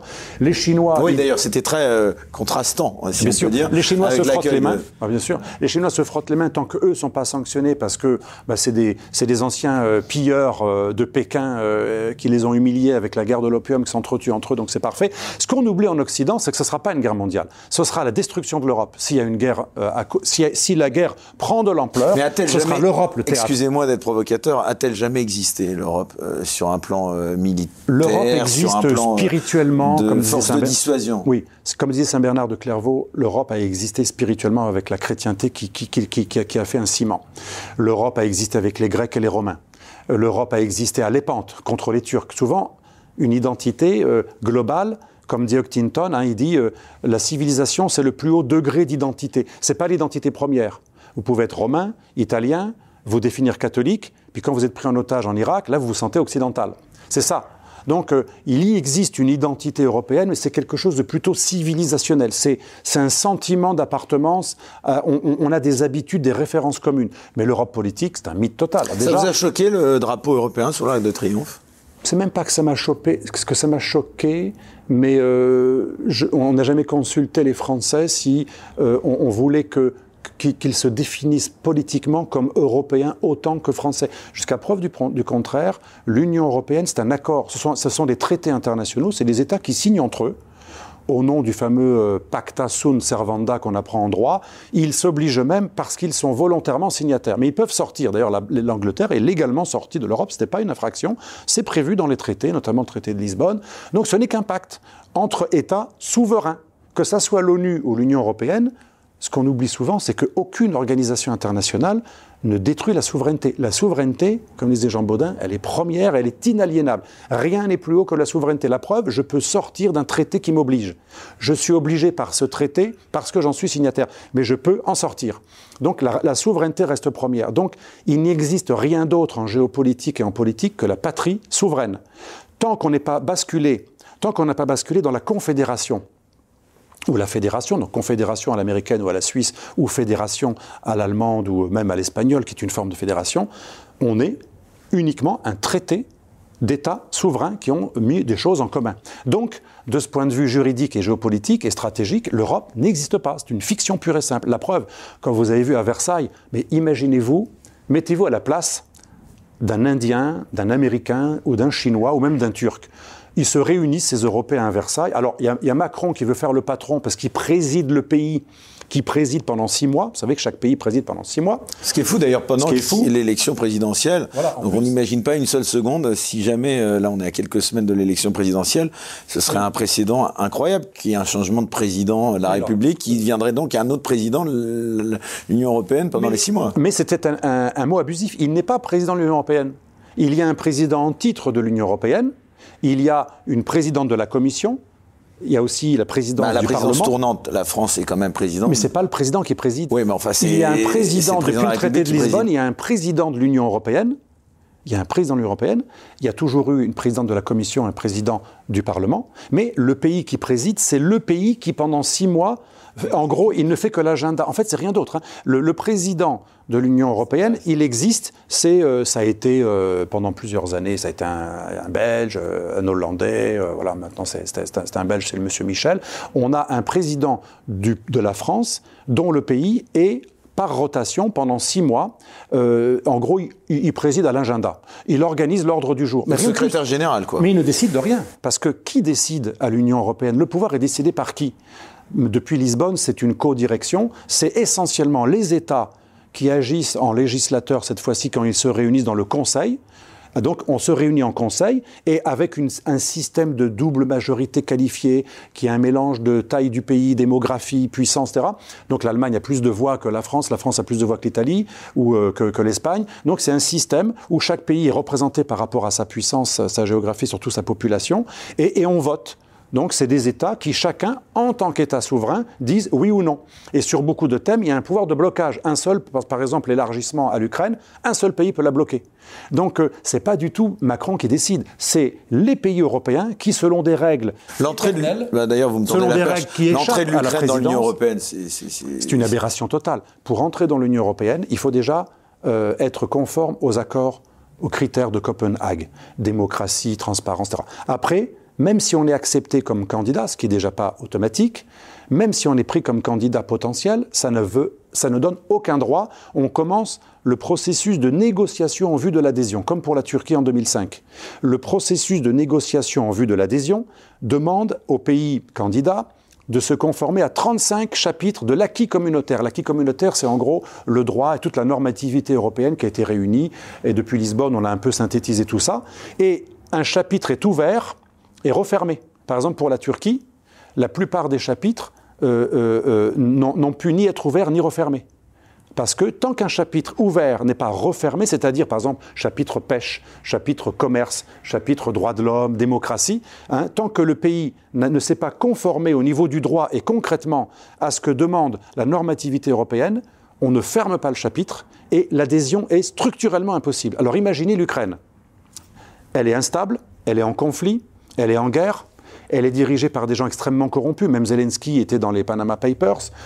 Corruption, instabilité, guerre, euh, persécution des minorités, parce que les Russes ont été persécutés objectivement en Ukraine depuis qu'il y a ce revanchisme que je peux comprendre des Ukrainiens qui ont été souvent envahis par les Russes, les Soviets, etc. Mais peu importe les raisons, euh, sur, la démocratie, sur la transparence, sur le système bancaire, sur euh, les juges, les juges qui sont ultra corrompus, sur la démocratie, sur les minorités, ils ne, cochent pratiquement aucune case.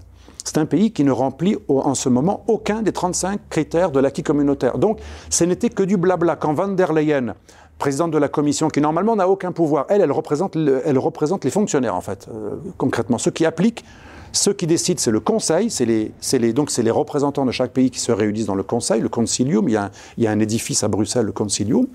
Et co-direction avec le Parlement européen qui, depuis Lisbonne, a un peu plus de pouvoir. C'est une sorte de, de, de, co-direction. Hein. le Parlement peut aussi amender des textes. Donc c'est le Conseil européen et le Parlement européen. La Commission n'a aucun autre pouvoir que d'appliquer les directives de ceux qui ont le pouvoir législatif. Donc, de quel droit cette dame s'est faite la va en guerre, euh, hyper pro-ukrainienne, à, vouloir même nous, transformer en belligérants? De quel droit s'est-elle dit il faut absolument que l'Ukraine rentre dans l'Europe? D'ailleurs, elle n'a pas dit ils vont rentrer. Et au Conseil de Versailles, Heureusement, là, c'était plus van der Leyen sous le coup de l'émotion, avec en direct, vous savez, dans la vidéo Zelensky va en guerre. Là, c'était un, conseil qui réunissait donc chaque pays souverain, beaucoup plus raisonnable. Eux, ils ont le vrai pouvoir et ils ont remis un petit peu Van der Leyen à sa place. Attendez, l'Ukraine n'est pas candidate. Et il n'est même pas question de la déclarer candidate avec une procédure d'urgence. Elle ne remplit aucun critère et elle est en guerre. Donc oui, c'était de la comédie, mais c'est une comédie qui est dangereuse parce que ça, ça chauffe l'opinion, ça met de l'huile sur le feu, et vous vous rendez compte quand on dit l'Ukraine, elle a le droit d'être membre de l'Union européenne très vite. Comment c'est analysé en Russie? Mais ils nous cherchent. On leur fait une guerre pour leur montrer qu'il faut arrêter d'aller vers l'Est, et ils disent qu'il faut soutenir le va-t-en-guerre Zelensky, et ils lui promettent un truc impossible à tenir. Euh, oui, oui, l'horizon de l'Europe n'est pas fermé pour vous, voire même, on va même étudier la question de... C'était irresponsable ce qu'a fait Van der Leyen. Et heureusement, à Versailles, la raison et le vrai fonctionnement de l'Union européenne a montré, a remis les pendules à l'heure. Il n'a pas été question d'une procédure d'urgence. D'ailleurs, ça n'existe pas. Vous êtes candidat, vous remplissez des normes. Vous vous conformez au droit européen et à l'acquis communautaire. Si vous ne le faites pas, regardez la Turquie.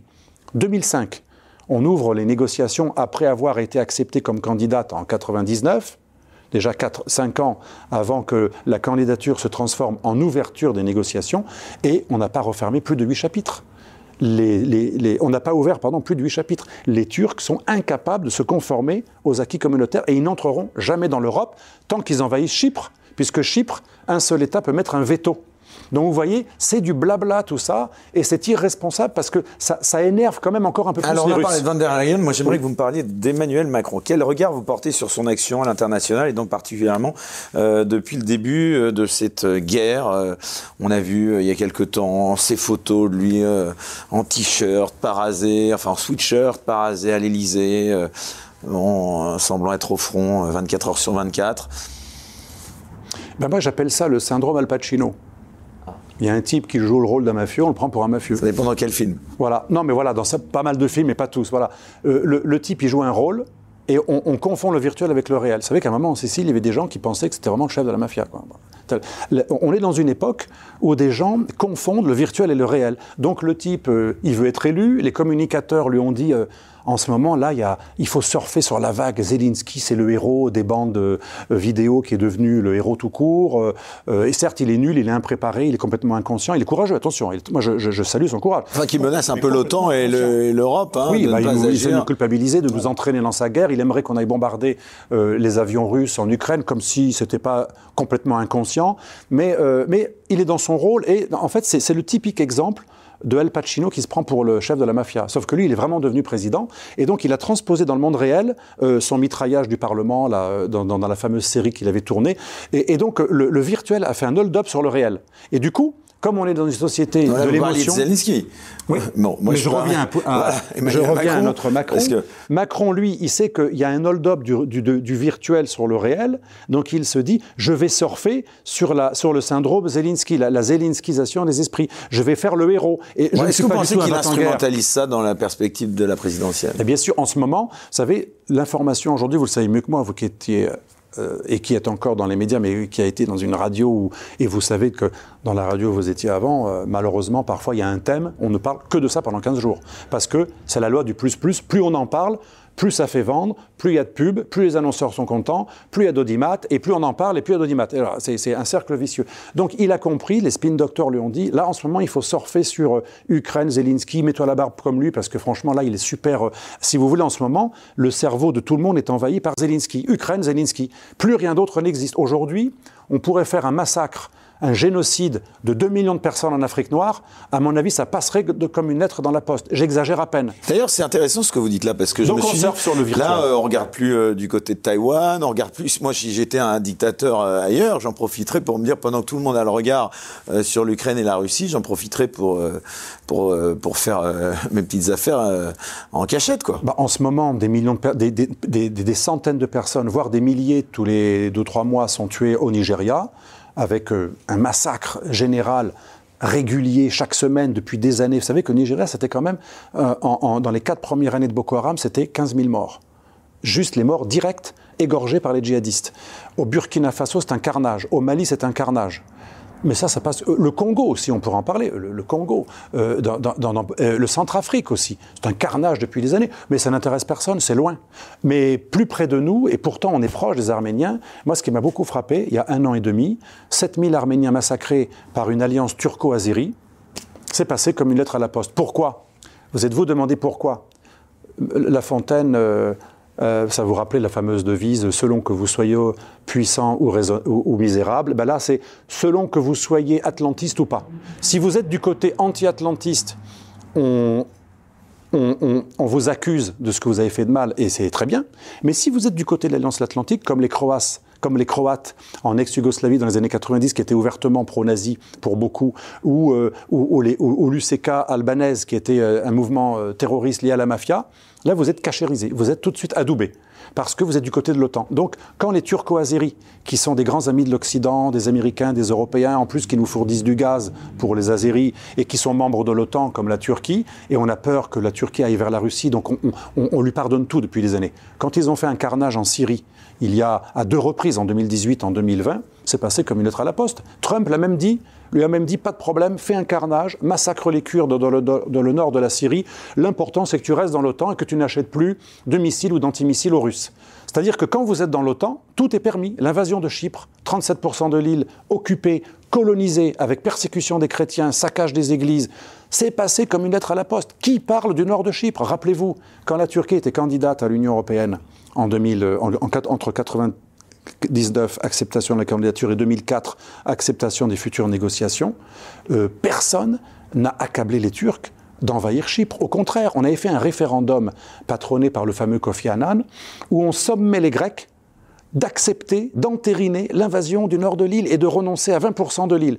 On réduisait un petit peu l'occupation turque de 37 à 20% et on disait aux Grecs, allez, signez, vous nous emmerdez, il faut que Chypre rentre dans l'Europe, allez, accepter euh, le, fait accompli, les Turcs, euh, euh, ils auront 20% de l'île de votre... Et moi, je connais une Chypriote qui était outrée parce que les accords qu'on a voulu faire signer aux Grecs à l'époque, à Chypre, demandaient même à ce que n'importe qui puisse acheter une maison dans le nord de Chypre, dans la partie turque, sauf le grec qui en était viré dans un traumatisme énorme lorsque la partie nord a été. Vous vous rendez compte, les accords qu'on a voulu faire signer aux Grecs avalisaient la présence turque, militaire et colonisatrice, mais en plus, le seul qui ne pouvait pas acheter une maison dans le nord, c'était le grec, même celui qui était né dans cette maison.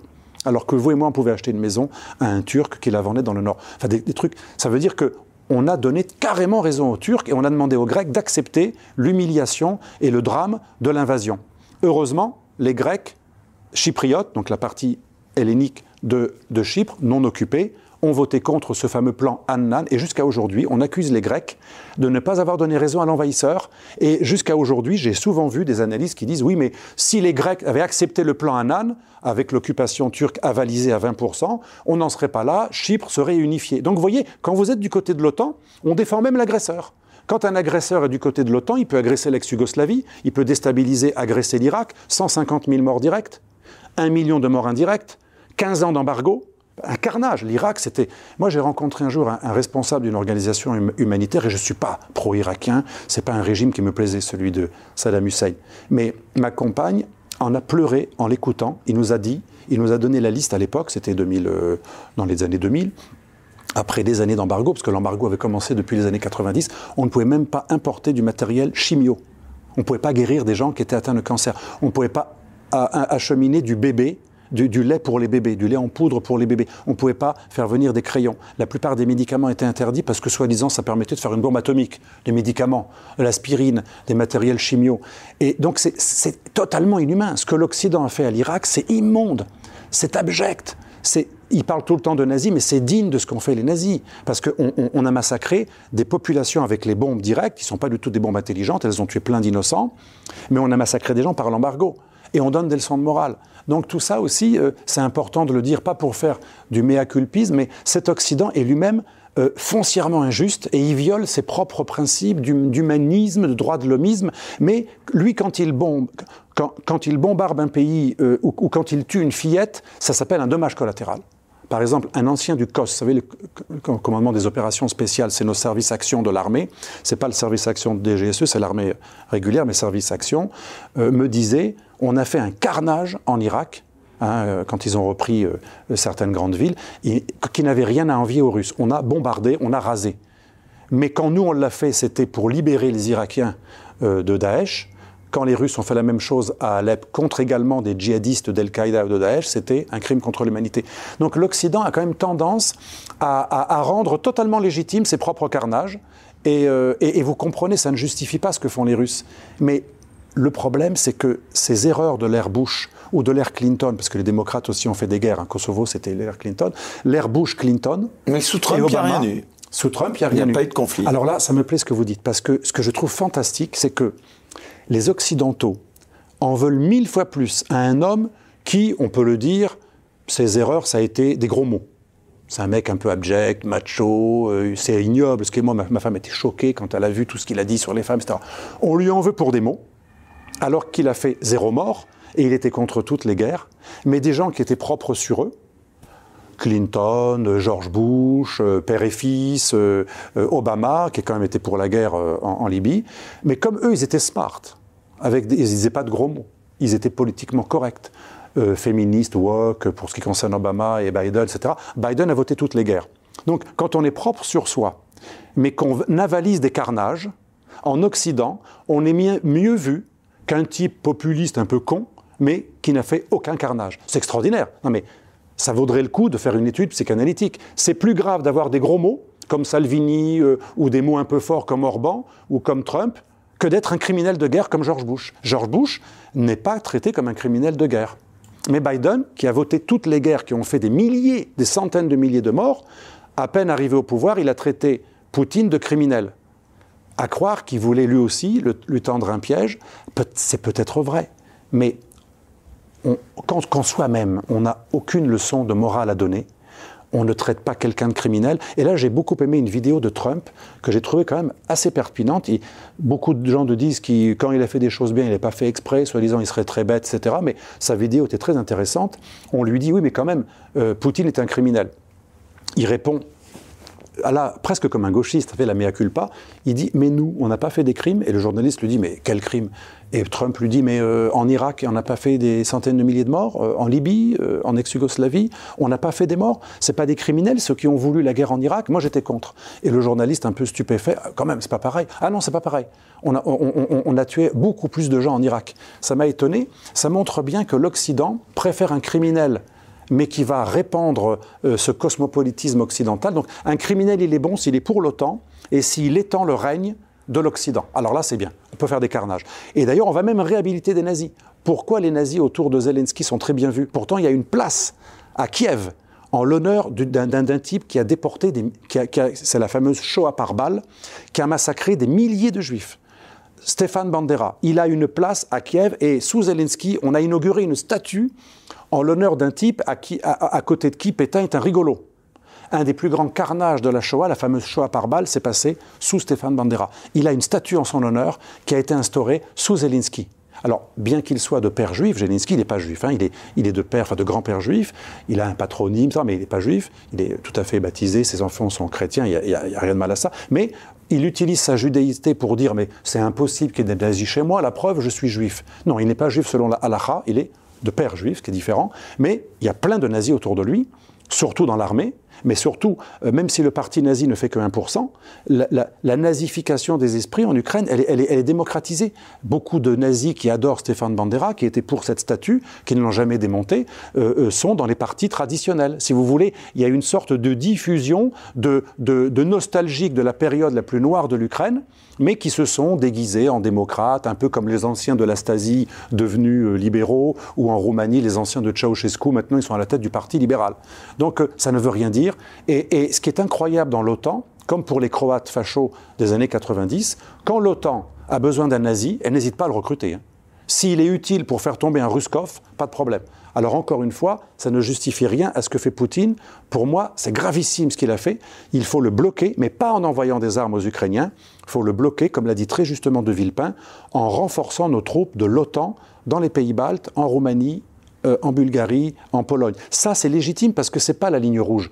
Quand vous renforcez vos positions, plus ou moins acceptées, si ce n'est pas des missiles qui annulent la défense euh, ou la dissuasion russe, si vous renforcez, si vous envoyez des troupes pour renforcer nos différents flancs de l'OTAN, c'est tout à fait légitime. Ce n'est pas un acte de belligérance. Donc, montrons nos muscles, montrons aux Russes que nous ne sommes pas faibles. Ça, je suis d'accord. Mais pas être belligérant. C'est deux choses différentes. Renforcer l'OTAN là où il existe de manière entre guillemets légitime, c'est une chose. Mais donner des signes qu'on va armer des Ukrainiens qui eux-mêmes veulent rentrer dans l'OTAN, c'est pas bon du tout. Et euh, heureusement que Zelensky est moins royaliste que le roi, parce que paradoxalement, c'est l'Occident qui est plus pour l'OTAN en Ukraine que Zelensky lui-même. Zelensky n'arrête pas de dire depuis quelques jours qu'il est prêt à renoncer à l'OTAN. Donc ne soyons pas plus royalistes que le président Zelensky. Quel regard vous portez, euh, Alexandre Delval, sur le traitement médiatique de cette guerre en Ukraine? Beaucoup s'en sont émus, notamment sur cette façon qu'on a de considérer euh, quand même malgré tout que Vladimir Poutine euh, et derrière lui l'ensemble du peuple russe serait devenu fou ou agirait de manière totalement irrationnelle. Est-ce que c'est fondé comme critique? C'est peut-être vrai.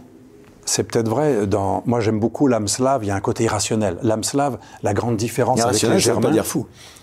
Parfois, la frontière, oui. Mais il y a un côté fou au sens, euh, comme un grand euh, père de l'Église l'avait dit, la folie, euh, sans la folie, rien n'est possible. Donc il y, a une folie saine, puis il y a une folie extrêmement dangereuse.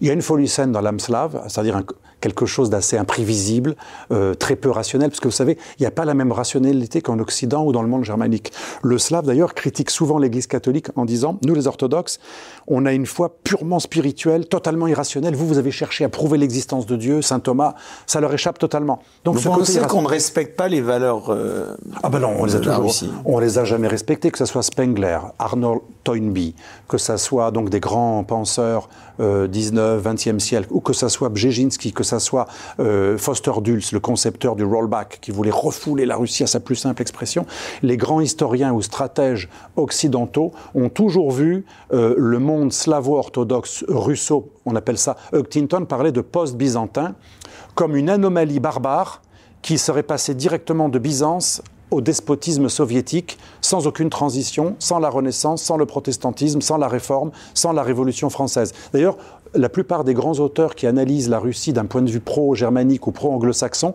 ils disent souvent ça. Ils n'ont connu ni les Lumières, ni la Renaissance, ni, euh, ni la Réforme. Donc, ils seraient euh, toujours rester dans le despotisme et la barbarie. En gros, c'est des espèces de, de Ruskov mélangés avec, des anciens Scandinaves vikings et devenus euh, des Tatars pendant très longtemps, et ils seraient restés des despotes orientaux. Et le soviétisme aurait couronné tout ça, et, Poutine aurait fait la synthèse entre le tsarisme et le soviétisme. Donc il y a un mépris énorme. Ça ne justifie pas. Mais pour répondre à votre question, j'ai peur que les Russes soient en train de devenir un peu fous. Et euh, donc, je ne dis pas qu'ils sont rassurants. Aujourd'hui, quand vous voyez les médias russes, on les boycotte, on, leur donne des raisons pour ça, puisque euh, je, vous je, vous apprends peut-être, je ne sais pas si vous l'avez remarqué, le bannissement par donc justement cette plateforme où l'on parle même. YouTube a censuré et d'ailleurs, euh, il n'y a pas que YouTube, euh, toutes les chaînes financées par la Russie. Est-ce que vous trouvez que c'est quelque chose de normal en temps de guerre ou une criante atteinte à la liberté d'expression? Je pense que ça va, ça va réveiller les tendances les plus hostiles et les plus inquiétantes en Russie. Quand vous voyez qu'un Russe, il voit la télévision, il voit pas ce qu'on... Nous, on voit déjà des choses choquantes. Quand on interdit les chats russes, ça nous paraît ubuesque. Même Golnadel, mon ami Golnadel, qui est tout à fait légitimement pro-Ukraine et, qui, dénonce ce danger russe, même lui, il a dit, en tant qu'avocat, c'est une honte d'interdire euh, Dostoïevski à la fac de Milan ou, les compétitions des chats russes. Mais nous, déjà, ça nous choque. Mais un russe avec les médias de propagande, parce qu'il y a la propagande en Russie, les médias russes, ils disent que l'Occident est en train de persécuter les minorités russes, que l'Occident est russophobe, que l'Occident distille dans les médias, les universités, la haine envers les femmes, les enfants, les artistes russes. Vous vous rendez compte ce qu'on est en train de réveiller chez eux? On réveille un vote stalinien ou extrême droite, ou, pro-Douguin, ou pro-néo-stalinien, ou pro... Euh, il y, a aussi d'autres nouveaux... Euh, oui, on est peut-être en train de réveiller un nouveau monstre, c'est ça que vous voulez dire. On a des auteurs encore plus radicaux qu'Alexandre Douguin, Place Fernac. On, a des nouveaux intellectuels euh, euh, qui, soufflent un petit peu à l'oreille des dirigeants russes, qui sont d'une violence inouïe contre nous. Nous sommes l'Occident satanique, pervers, monstrueux, euh, violeur, pédophile. Mais c'est une vision monstrueuse. Moi, je me rappelle d'une conférence du père Tiron qui, était le, qui est présenté comme le confesseur de Poutine, qui est un homme qui souffle à l'oreille du patriarche, extrêmement influent. Il écrit des livres qui se vendent à des milliers, voire des millions d'exemplaires. Il a parlé dans une conférence, nous étions avec des élus centristes européens, on était effrayés. Il a parlé de cet Occident satanique, Sodome et Gomorre. Quand vous présentez l'Occident comme Sodome et Gomorre dans la Bible, Sodome et Gomorre finissent détruites. Euh, c'est quand même extrêmement inquiétant. Et, plus on fera ces sanctions tous azimuts qui ne bannissent pas uniquement les grands intérêts financiers des oligarques ou, euh, ou, un embargo classique, mais qui bannissent tout ce qui vient de Russie, bientôt on va, on va bannir. Je suis sûr que la prochaine étape, ça va être les auteurs. Hein. Et, déjà les chefs d'orchestre ont été bannis, qu'ils soient pro-Poutine comme Georgiev, ça c'était vrai, ou pas forcément pro-Poutine. Mais la prochaine étape, c'est la russophobie officielle, l'appel à la haine anti-russe. La preuve, les modérateurs de Facebook, Twitter et les réseaux sociaux ont même le, voilà, ne, enfin, ne modèrent plus, on va dire. Ils ont décidé de tolérer momentanément la propagande anti-russe, y compris nazie. Et y, compris, euh, les symboles nazis de Azov, le, fameux bataillon. D'appel plus ou moins euh, à la haine envers, les, Russes. envers les Russes. Et, ça, à mon avis, c'est une erreur. Et je, pense que sur ce point-là, si BHL est cohérent, il le reconnaîtra.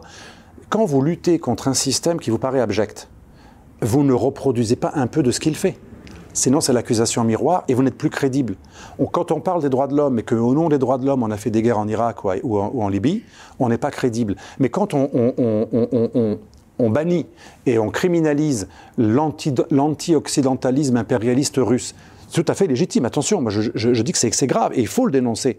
Mais on ne peut pas au même moment euh, banaliser le racisme russophobe. les armes de l'adversaire voilà. pour euh, combattre. Pourtant, on est cet Occident qui, qui, combat, qui combat toutes les phobies. Donc si on combat toutes les phobies, et d'ailleurs à chaque fois qu'il y a un attentat islamiste, y compris quand même le 11 septembre, 3000 morts, c'était pas rien, on nous disait systématiquement pas d'amalgame. Eh bien, faisons la même chose avec les Russes. Condamnons le régime russe qui est en train de devenir impérialiste, anti-occidental, dangereux, expansionniste, revanchard, haineux. D'accord, mais pas de russophobie. Cette russophobie, elle va réveiller encore une fois, parce que la propagande russe, ce que dit Bruno Le Maire, ce que dit BHL, ce que disent les va-t-en-guerre, ce que disent les russophobes, ou ce que fait Twitter avec ses modérateurs qui permet la haine anti-russe en la tolérant, dans les médias russes, c'est 24 heures sur 24, et ils disent voilà la preuve qu'ils nous détestent, qu'ils veulent notre perte. Ils veulent la destruction de la nation russe, et pas uniquement de Poutine. Ils nous détestent parce que nous sommes russes. Mais vous vous rendez compte, le message qu'on est en train... Mais si on voulait une guerre qui s'étend de, tout l'Occident à la Russie, malheureusement, on ne s'y prendrait pas différemment. Et je voulais juste une petite anecdote, les sanctions ne serviront à rien. Mon ami broker ou trader dont je vous parlais tout à l'heure, qui est dans le pétrole, euh, c'est un, Suisse euh, qui est dans le pétrole, il voyage tout le temps dans, dans le monde entier, il me dit qu'il est déjà en train de signer des contrats pour acheter du pétrole russe sous couverture turque l'embargo va être contourné. Il y a déjà du pétrole et du gaz spot. Vous savez qu'il y, a les oléoducs, il y a aussi le gaz et le pétrole spot. Voilà les, marchés à court terme. Vous avez, vous avez, les, vous avez les contrats d'oléoducs à long terme. Puis vous avez aussi les marchés à côté euh, où on achète du, pétrole ou du gaz spot. Et il y en a un qui l'achète, il le revend à quelqu'un d'autre. Il le revend à quelqu'un d'autre. En passant par la Turquie Les Turcs sont déjà en train d'acheter pas mal de gaz russe ou de pétrole russe spot qu'ils vont revendre comme un gaz de leurs amis azéris ou de l'Ouzbékistan ou du Kazakhstan. Et d'ailleurs, l'Ouzbékistan, le Kazakhstan lui-même est en train, parce que vous savez que beaucoup de léoducs confondent du, gaz russe, il y, a, du gaz russe ou du gaz azéri ou kazakh ou ouzbek, ou du pétrole qui passe soit par les mêmes bateaux, soit par les mêmes oléoducs. Donc parfois on ne sait pas. Il suffit de dire, moi, en tant que Turc, je vous vends du gaz, je vous assure que ce gaz-là, c'est le pipeline TAP ou le pipeline euh, Yamouz, mais... Dans lequel passe C'était du, du pétrole ou du gaz azéri. Je vous le vends comme du pétrole azéri vendu par une société turque. Ça va, l'embargo est contourné. Donc euh, euh, l'embargo va être contourné. Ne parlons pas des Chinois qui, eux, se gênent pas, ils vont acheter directement, officiellement, le gaz. Et d'ailleurs, le, le, deuxième grand gazoduc, il reste quelques mois et dans un an maximum, maximum deux ans, la Russie aura pu revendre à l'Asie tout ce qu'elle aura perdu à l'Ouest. Tout l'enjeu est là. Est-ce que les Occidentaux vont réussir, comme ils l'ont fait, comme ils ont tenté de le faire le 14 euh, le 14 mars dernier, est-ce qu'ils vont réussir à intimider les Chinois en leur disant qu'ils auront des sanctions qui vont également les pénaliser si les Chinois euh, aident trop les Russes à, à faire un pivot économique vers l'Asie? Les Chinois pour l'instant, on dit on n'a pas de leçons à recevoir, on n'a pas envie euh, d'obéir à un ordre euh, occidental, mais apparemment, certains indicateurs montrent que certaines sociétés chinoises, certaines banques chinoises ont déjà été prudentes et n'ont pas trop voulu coopérer avec des partenaires russes. C'est quelques-uns pour l'instant. Donc tout l'enjeu est là. Si l'Occident arrive à faire plier les Chinois en disant aux Chinois, vous pouvez résister, mais vous allez y perdre économiquement, les Chinois n'ont pas envie de perdre économiquement en ce moment c'est encore un peu trop tôt pour qu'ils aillent au clash total avec les Occidentaux. D'ailleurs, les Chinois, ils ont deux chiens de garde, ou plutôt deux Doberman qu'ils lancent pour effrayer les autres. C'est la Corée du Nord, création chinoise, et la Russie, qui n'est pas une création chinoise, mais que les Russes laissent aboyer à leur place. Le Chinois est très malin, il n'aime pas l'échec, il n'aime pas les guerres, les guerres clausewistiennes où tout le monde meurt. Le Chinois aime les guerres qu'on ne livre pas. Dans la théorie du jeu de Go, on enfume, on encercle, on entube, on fait même croire au vaincu qu'il n'est pas vraiment vaincu. Donc la Chine ne va pas vouloir entrer dans le clash, donc peut-être qu'elle cédera aux Occidentaux si elle a beaucoup à perdre. Mais pour l'instant, il n'est pas certain que les Occidentaux aient convaincu les Chinois d'abandonner les Russes. On est très très loin. Donc conclusion, grâce aux Chinois, grâce aux Brésiliens qui sont restés neutres, qui se sont abstenus à l'ONU contre la Russie, hein, grâce aux Indiens, le monde multipolaire, et mon ami trader me disait, dans le monde multipolaire, en Afrique, en Algérie, au Maghreb, les Émirats arabes unis, qui pourtant sont nos amis, qui se sont abstenus, qui n'ont pas voulu voter la condamnation de l'invasion de l'Ukraine par la Russie, on se rend compte que finalement nos sanctions et notre condamnation du mal va rester euh, au sein du club de Davos. C'est les pays occidentaux, plus quelques alliés, Corée du Sud, mais qui a fait des sanctions quand même assez modérées, Singapour très très modéré. En gros, c'est l'Occident et quelques alliés asiatiques ultra pro-occidentaux, Japon, Corée du Sud. Mais le reste du monde multipolaire, qui est en voie d'expansion avec beaucoup d'émergents, ne se, se fiche totalement de cette histoire. C'est une histoire entre blancs qui s'entretuent. Et si les blancs se font eux-mêmes harakiri euh, parce que les Russes vont y perdre, les Occidentaux vont y perdre, les, les Européens surtout vont y perdre. Il y a trois grands satisfaits. L'empire commercial chinois, pour l'instant, il est plutôt satisfait parce qu'il revend des produits, je ne sais pas si vous le savez, plus chers aux Russes. Les Chinois ont dit récemment, comme nous, on a quand même des pressions de notre côté, on va avoir quelques pertes. Ils ont augmenté leurs prêts. Désolé, mais euh, les prêts et les, et les marchandises qu'on exporte vers vous vont être un peu plus chers. Et là, donc les, Chinois euh, se gavent, ils vont avoir du, gaz à bon marché, parce que les Russes leur vendent à bon marché. Les Américains se gavent parce qu'ils vont nous refourguer le gaz de schiste, et eux, ils sont en plein emploi, et ils n'ont pas beaucoup d'impact, ils ne sont pas impactés par... Donc les gagnants, c'est l'empire commercial chinois, l'empire commercial et militaire américain, et troisièmement, le monde islamique. Le monde islamique, quand il voit des, des grandes puissances chrétiennes s'entretuer, ça nous rappelle Byzance euh, et, les Occidentaux, ou Byzance et les Perses, qui s'entretuaient pendant que les C'est là-dessus que j'aimerais, Alexandre Delval, qu'on termine cette émission. Merci encore une fois de nous accorder euh, autant de temps.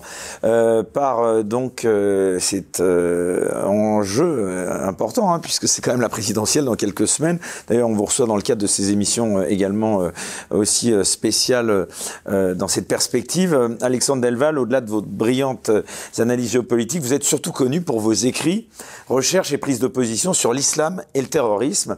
Euh, vous classez l'islam et le terrorisme dans les nouveaux défis auxquels doit faire face l'Occident? Oui, alors dans, dans, ce livre que vous avez eu la gentillesse de la mentionner, mondialisation, la dangereuse. mondialisation dangereuse, on a 14 chapitres et euh, euh, beaucoup de défis. Il y a les défis des mafias, les défis des multinationales qui ubérisent la société et qui créent un grand prolétariat. On a le défi bah, de cette nouvelle guerre froide qui peut être dramatique si ça dégénère en guerre euh, euh, occidentale Après la défaite européenne. de l'État islamique, ce défi-là, il n'est pas derrière nous et non, justement, et le défi islamique, on a tout un chapitre qui montre qu'il est, il est, il est avec. Vous savez, souvent, c'est pas et. L'occidental, souvent, il veut, au nom de la cohérence, c'est ça ou ça. D'ailleurs, aujourd'hui, Macron, il est très malin. Il essaie de montrer, puisque l'ennemi aujourd'hui, c'est un blanc, un blanc aux yeux bleus, un Poutine qui frappe d'autres occidentaux, c'est la preuve qu'il n'y a pas de clash de civilisation, il n'y a pas de conflit de civilisation, et ça montre que le russe est beaucoup plus dangereux que l'islamiste. Et donc, indirectement, euh, autant Mélenchon que Macron, qui pourtant sont différents, euh, c'est fantastique pour eux. Et ils sont en train de dire, vous voyez, l'extrême droite populiste euh, a, a, inventé le péril du Sud. Vous voyez bien que ceux qui envahissent leurs voisins, c'est pas l'Algérie qui a envahi le Maroc, même s'ils sont pas amis, eh bien, c'est la Russie qui envahit l'Ukraine. Donc aujourd'hui, on essaie de nous faire croire que l'islamisme est un, une menace là, du passé. C'est pour écarter Éric Zemmour, par bah, Bien sûr, Zemmour est un... Je pense qu'il va pas forcément perdre. Mais il est certain que ça lui a, il va falloir qu'il soit très inventif. Ça peut l'affaiblir parce que Zemmour. Vous soutenez Eric Zemmour, vous, à titre personnel Moi, je soutiens personne d'un titre, euh, titre, personnel. Je soutiens personne. J'étais dégoûté de la politique quand j'ai fait la campagne Sarkozy en 2007. J'étais très déçu quelques mois plus tard. Et la guerre en Libye a achevé de ne plus croire en aucun homme politique. Bon, lui, il est un peu différent des autres hommes politiques. Je le connais, je l'apprécie humainement parce que c'est quelqu'un, contrairement à ce qu'on dit, qui est assez, euh, qui est assez chaleureux. Je crois qu'il aime les gens et euh, il se investi d'une mission, parce que comme il a dit lui-même, personne n'a eu le courage de dire ce qu'il dit aujourd'hui. Et, je me rappelle, quand il était encore un chroniqueur euh, co considéré tout à fait respectable, il disait euh, j'aimerais qu'une sorte de nouveau De Gaulle apparaisse. Et c'est vrai qu'il n'a pas voulu y aller tout de suite. Après, il est devenu euh, ce qu'il est, un homme politique. Je ne sais pas comment ça va terminer, mais il est certain que ce courage qu'il a eu, je, je, ne soutiens pas aucun, je ne soutiens aucun candidat, mais je me, je me, réserve toujours la liberté de dire, quand Macron, par exemple, a fait la loi contre le séparatisme islamiste, rebaptisé, je l'ai soutenu. J'ai dit c'était très bien parce que même Sarkozy n'avait pas été aussi clair. Quand Chevènement a fait des choses bien, je l'ai dit. Quand Pécresse a, a, fait des choses bien, je l'ai dit aussi. Euh, Et, et, et, bien entendu, quand Zemmour fait des choses bien, c'est pas parce que aujourd'hui on l'assimile au mal absolu.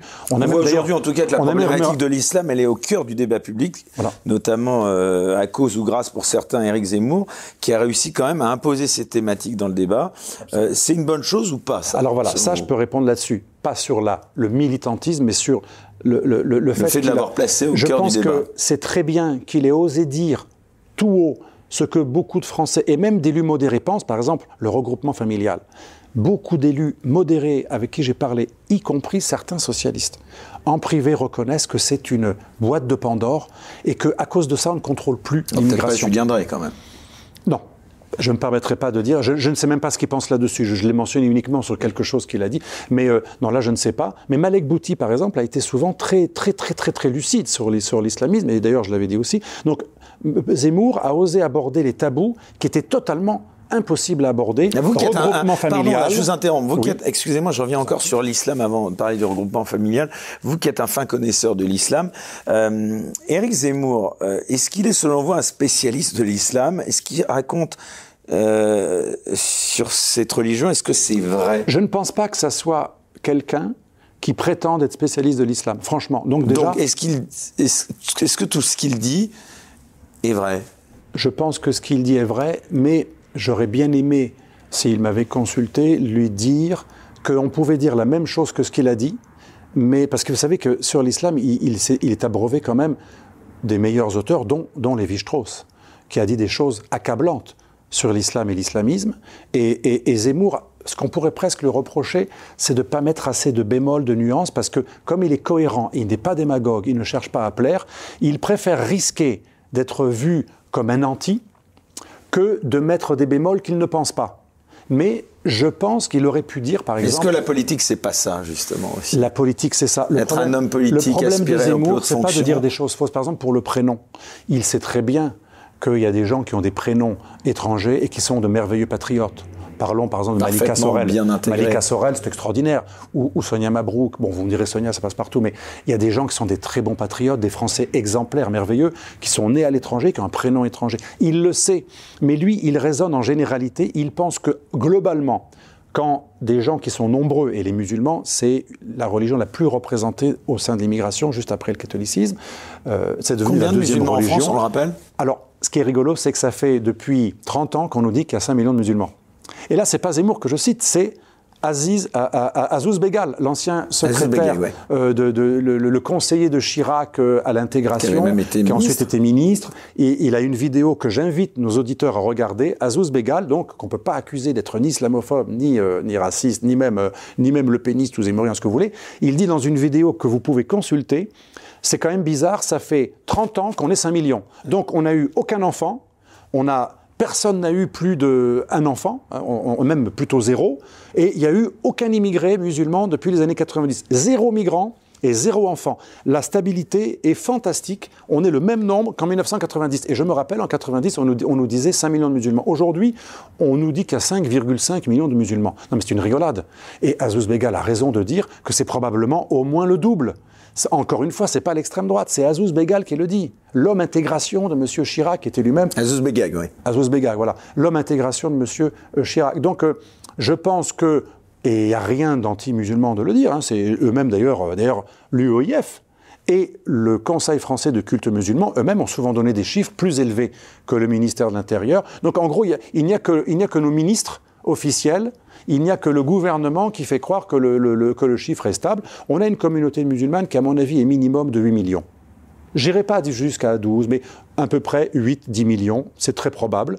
Mais il n'y a pas de statistiques ni ethniques ni religieuses en France. Bon, c'est très bien, pourquoi pas, c'est peut-être très bien, mais ça, ça, en tout cas, contrairement aux anglo-saxons qui n'ont pas ce tabou, ils font des race acts, ils font des sondages ethniques, religieux, ils classifient. nous, on n'a pas le droit. Nous, on n'a pas le droit. Peut-être que c'est bien, ça, je ne sais pas. Mais en tout cas, ça empêche de savoir exactement ce qu'il en est. Pour revenir à Zemmour, il a raison quand il dit que dans l'islam, il y a l'islamisme. Mais là où il a tort, c'est de ne pas dire que c'est pas parce que dans l'islam officiel... de islam et islam... Non, c'est même pas ça qui est faux. Ce qui est, il dit rien de faux.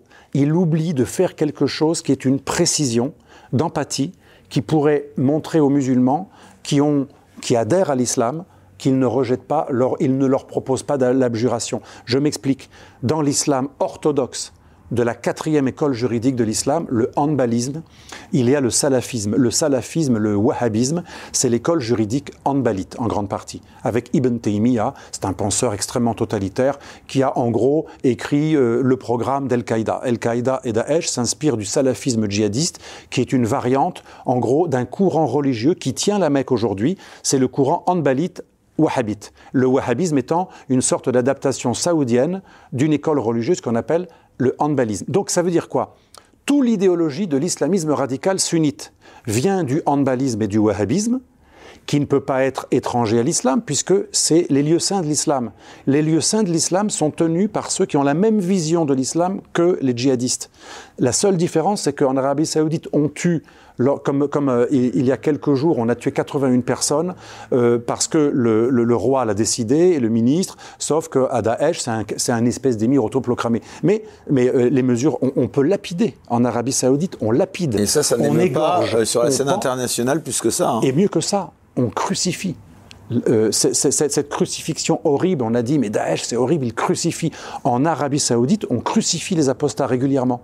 Donc, ça veut dire que quand Zemmour dit que l'islam est contenu, l'islam contient l'islamisme, c'est vrai. Là où il a tort, ou plutôt non, c'est même pas qu'il a tort. Ce qu'il oublie, il a rien dit de faux, mais il oublie de dire qu'il y a des courants dans l'islam qui étaient très modérés, notamment, par exemple, vous savez qu'à un moment, le califat, au IXe siècle, sous les califes abbassides, à Bagdad, le calife, c'est pas n'importe qui, c'était pas un hérétique abruti, le calife fut euh, adepte de l'école des Moutazilites. Les Moutazilites, c'est ceux qui pensaient que on pouvait être spirituel en lisant entre les lignes et que la raison était tellement importante, un peu comme dans le thomisme, qu'on pouvait euh, contextualiser, historiciser, et ils pensaient que le Coran n'était pas incréé. Et donc, si le Coran était en partie œuvre humaine, on pouvait l'interpréter et considérer comme caduque pas l'éliminer, mais euh, contextualiser les sourates de, Médine qui sont violentes et préférer des sourates plus spirituelles qui sont celles de la Mecque. Cette école juridique de l'islam officiel a existé, elle a même été au pouvoir pendant une quarantaine d'années. C'est eux qui ont traduit les œuvres grecques que leur avaient prêtées les Byzantins, traduites par des chrétiens d'Orient. Donc, il ne dit pas des choses fausses, Zemmour, mais il oublie de montrer aux musulmans qu'il a de l'empathie. Et, s'il leur disait juste ce message, il a dit mes frères, mes compatriotes. C'était déjà un progrès. Il a voulu montrer qu'il n'y a pas de haine personnelle. Mais pour rassurer les musulmans patriotes, par exemple, j'ai rencontré, euh, j'ai échangé beaucoup avec Fils de France. Vous savez, c'est des musulmans patriotes euh, qui sont des vrais musulmans, croyants, pratiquants, mais patriotes. Et il me disait récemment, on pourrait presque comprendre les idées de Zemmour, mais c'est dommage sur l'islam, on a l'impression qu'il n'aime pas cette religion tout court.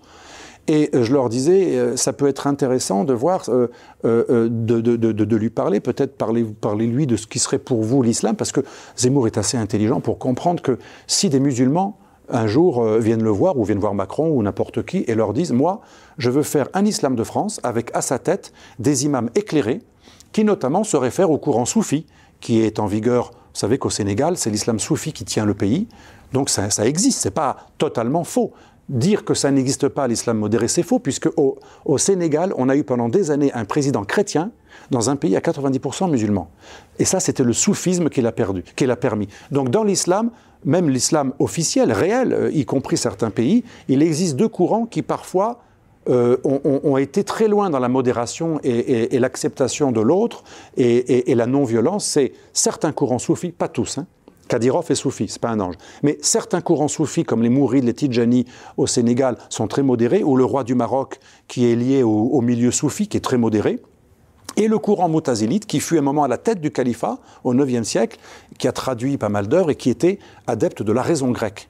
Donc vous voyez bien, il est faux de dire que dans l'islam, il n'y a jamais eu de courant modéré. Ce qu'il faudrait préciser, c'est ça, c'est la seule chose que pourrait dire Zemmour, mais il doit le savoir, c'est que l'islam modéré, il a été vaincu.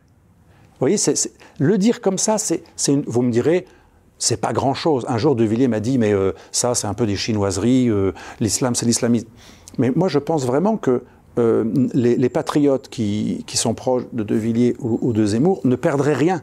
Ils ne perdraient rien à mettre une petite nuance et montrer aux musulmans qui peuvent être des patriotes. Il y, a, des militaires fantastiques, des légionnaires musulmans qui sont croyants, mais qui sont prêts à mourir pour la France. Donc ces patriotes, ces musulmans qui veulent s'intégrer, leur montrer qu'on sait, on sait qu'il y a une place pour un musulman qui croit, qui pense que l'islam est une religion digne, mais bien entendu, on n'a pas à se mentir, on va lui dire, nous savons qu'il y a des courants modérés dans l'islam, si ces courants modérés prennent la tête de l'islam de France, où, sera le problème? Imaginons qu'on ait des imams qui pensent que, comme les moutazilites, on peut interpréter les hadiths, les hadiths, c'est-à-dire euh, tout ce qui fait la jurisprudence musulmane, et qu'on peut mettre de côté ce qui nous semble d'une autre époque. C'est vrai qu'au 7e siècle, même nous, nous n'étions pas spécialement modérés. Hein, euh, au 6, 7, 8e siècle, et jusqu'à Charlemagne, hein, rappelez-vous le vase de Soissons, Clovis, on coupait des têtes.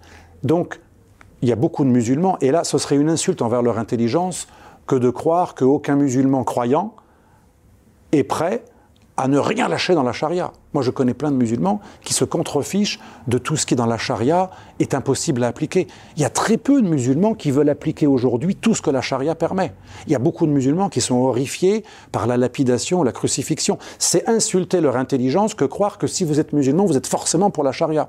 Donc, on peut très bien réconcilier les patriotes zémouriens et euh, les musulmans qui sont pour le jeu de l'intégration, parce qu'en fait, il suffit de nommer à la tête de l'islam de France quelqu'un qui a une lecture modérée de l'islam.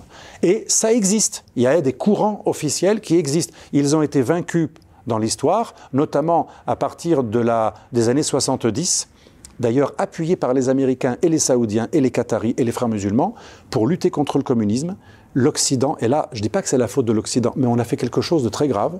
Comme pour la Russie, on l'a radicalisé. L'islam, on l'a radicalisé aussi, puisque plutôt que d'aider les, dictatures ou les régimes autoritaires, ou plutôt que de laisser tranquille le nationalisme arabe, qui était très laïque au départ, notamment Michel Aflaq, c'était un chrétien qui a créé le nationalisme arabe. Vous savez, le parti basse, au pouvoir en Irak sous Saddam Hussein et toujours aujourd'hui sous Bachar al-Assad, c'était un mouvement qui venait, certes, moi ça me c'est pas trop ma tasse de thé, c'était des socialisants ultranationalistes, mais ils étaient laïcs et leur fondateur était un chrétien. avec aussi un druze et un alawite et un sunnite, mais l'idéologue du nationalisme arabe, c'était un chrétien qui s'est converti sur le tard à l'islam, mais il était adepte d'un islam super laïque. Et d'ailleurs, il y a encore des traces. En Syrie, c'est un pays qui est euh, très dur avec les islamistes et qui, est, un pays assez laïcisant.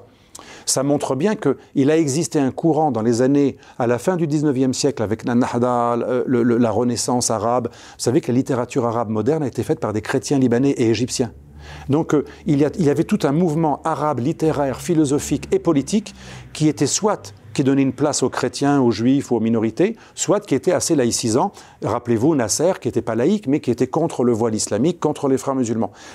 Euh, ce nationalisme arabe, comme il était assez socialisant, il était lié à l'Union soviétique, et vous avez compris où je veux en venir, on l'a euh, diabolisé, on ne l'a pas encouragé, et cerise sur le gâteau, on a défait le régime de Saddam Hussein, qui était un obstacle à l'islamisme, et on a ouvert la boîte de Pandore de l'islamisme radical. Mais ça montre bien que même en dehors du moutazilisme dont je parlais tout à l'heure, il existe dans, les pays arabes notamment, ou en Turquie avec le, kémalisme, ou en Iran avec toute la tendance moderniste du Shah.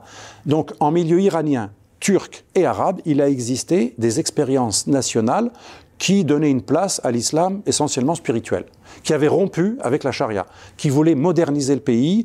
Atatürk a combattu le voile islamique, la charia, il a pénalisé les partis qui se réfèrent à la religion, il a totalement séparé le politique du religieux, et Bourguiba en Tunisie, un peu plus fréquentable que, que, d'autres, comme Nasser, que j'ai cité tout à l'heure, Bourguiba en Tunisie, il a rompu le jeûne du ramadan ouvertement pour montrer qu'on pouvait raisonner et qu'on n'était pas toujours obligé, obligé d'obéir à la charia. Et tout ça, et, a été gâché parce que dans notre lutte contre le communisme, on n'a jamais encouragé le nationalisme arabe. Et jusqu'à Obama, qui était un amoureux des frères musulmans, on a encouragé le printemps arabe dans la tendance frères musulmans. Obama a tout fait pour que les frères musulmans prennent l'Égypte et il a énormément diabolisé l'Égypte lorsque El Sisi a renversé les frères musulmans. Vous voyez, jusque même après l'Afghanistan, où on a aidé des islamistes contre des communistes russes, même après, longtemps après, dans les années 90 en aidant les, Bosniaques islamistes, en Libye en aidant des, affreux euh, islamistes, mais de la pire espèce. Vous savez qu'on a nommé gouverneur militaire un type qui s'appelle Belhaj, qui était l'ancien patron de la branche libyenne d'Al-Qaïda. Il a été reçu à l'Élysée, armé par euh, des pays occidentaux, financé par le Qatar et mis en place par Sarkozy et par ses homologues britanniques et américains. Il est devenu gouverneur militaire de Tripoli et il s'est fait 2 milliards de dollars de fric avec le trafic de clandestins. C'est ce genre de type qu'on a mis au pouvoir en Libye. Des islamistes magouilleurs. C'est incroyable. Et donc, vous voyez bien que euh, on n'a pas non plus fait beaucoup pour que les musulmans puissent euh, trouver leur place dans un islam respectable. Allez, deux dernières questions. Alexandre Delval, et on vous libère. Euh, tout d'abord, selon vous, quelles devraient être les premières mesures à prendre en matière d'islam et d'immigration? Alors, première mesure, aller plus loin que ce qu'a fait Macron. Là, je vais décevoir certains de vos, de vos auditeurs, mais Macron a été beaucoup plus loin que Sarkozy et Chevènement et tout le monde réuni et Chirac. C'est quand même assez incroyable. Cette loi sur voilà, le, conforter les principes républicains, pour la première fois, elle désignait le mal, elle demandait à faire un islam de France, elle condamnait certaines dispositions de la charia qui ont permis d'ailleurs de tuer Samuel Paty, comme la pénalisation du blasphème ou l'apostasie. Quand même, on ne l'avait jamais fait avant. Vous me croyez si vous voulez, j'ai parlé à plusieurs ministres de l'Intérieur depuis 30 ans ils n'ont jamais voulu interdire des œuvres qui appellent à tuer les blasphémateurs, comme l'œuvre par exemple de Kardawi, l'idole des frères musulmans, le jurisconsulte, dans, dans, son livre Le licite et l'illicite, il appelle à tuer les apostats, les blasphémateurs et les adultères. Et ça, c'est vendu en vente libre à la FNAC.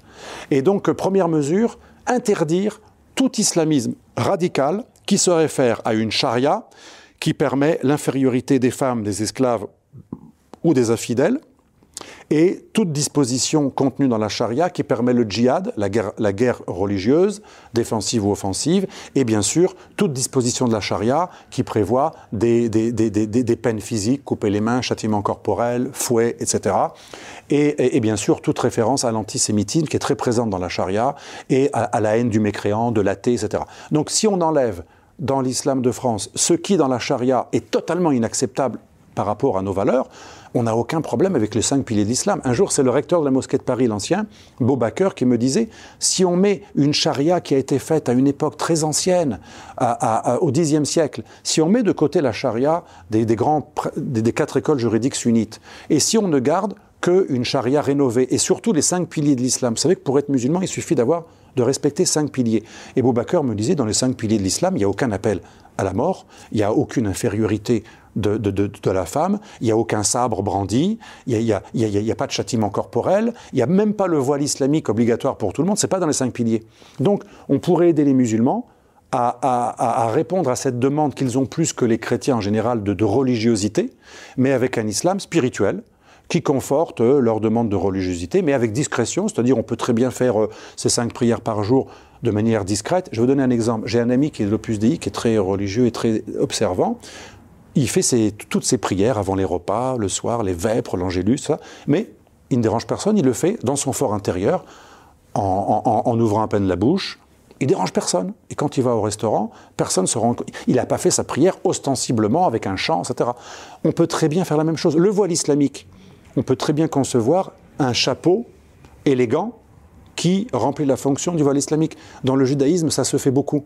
Un chapeau assez élégant, ou même une perruque qui va euh, euh, remplacer le voile. Et là, du coup, c'est pas ostensible. Une perruque, on ne sait pas que c'est une perruque. Euh, j'ai vu des perruques de juifs traditionnalistes très jolies, c'était même plutôt esthétique, ça n'avait pas du tout l'air d'un signe religieux. Donc, vous voyez, on peut être inventif.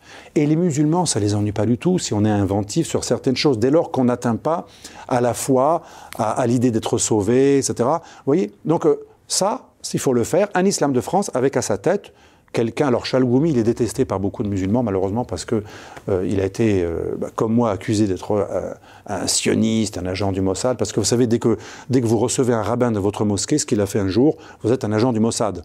Et un jour, alors pire, il est allé en Israël, un jour. Oh là là. Alors depuis, il y a plein de, d'intégristes qui veulent le tuer, mais quelqu'un qui serait comme lui adepte d'un islam éclairé, lui-même a fait un pas. Il a commencé beaucoup plus, pas intégriste, mais observant, et il s'est modéré avec le temps. Donc on a des gens qui sont capables de remplir cette condition d'autorité. On fait un islam de France avec des gens respectables qui signent une charte et dont on sait qu'ils sont vraiment contre la lecture chariatique, de leur, en gros séparer l'islam de la charia.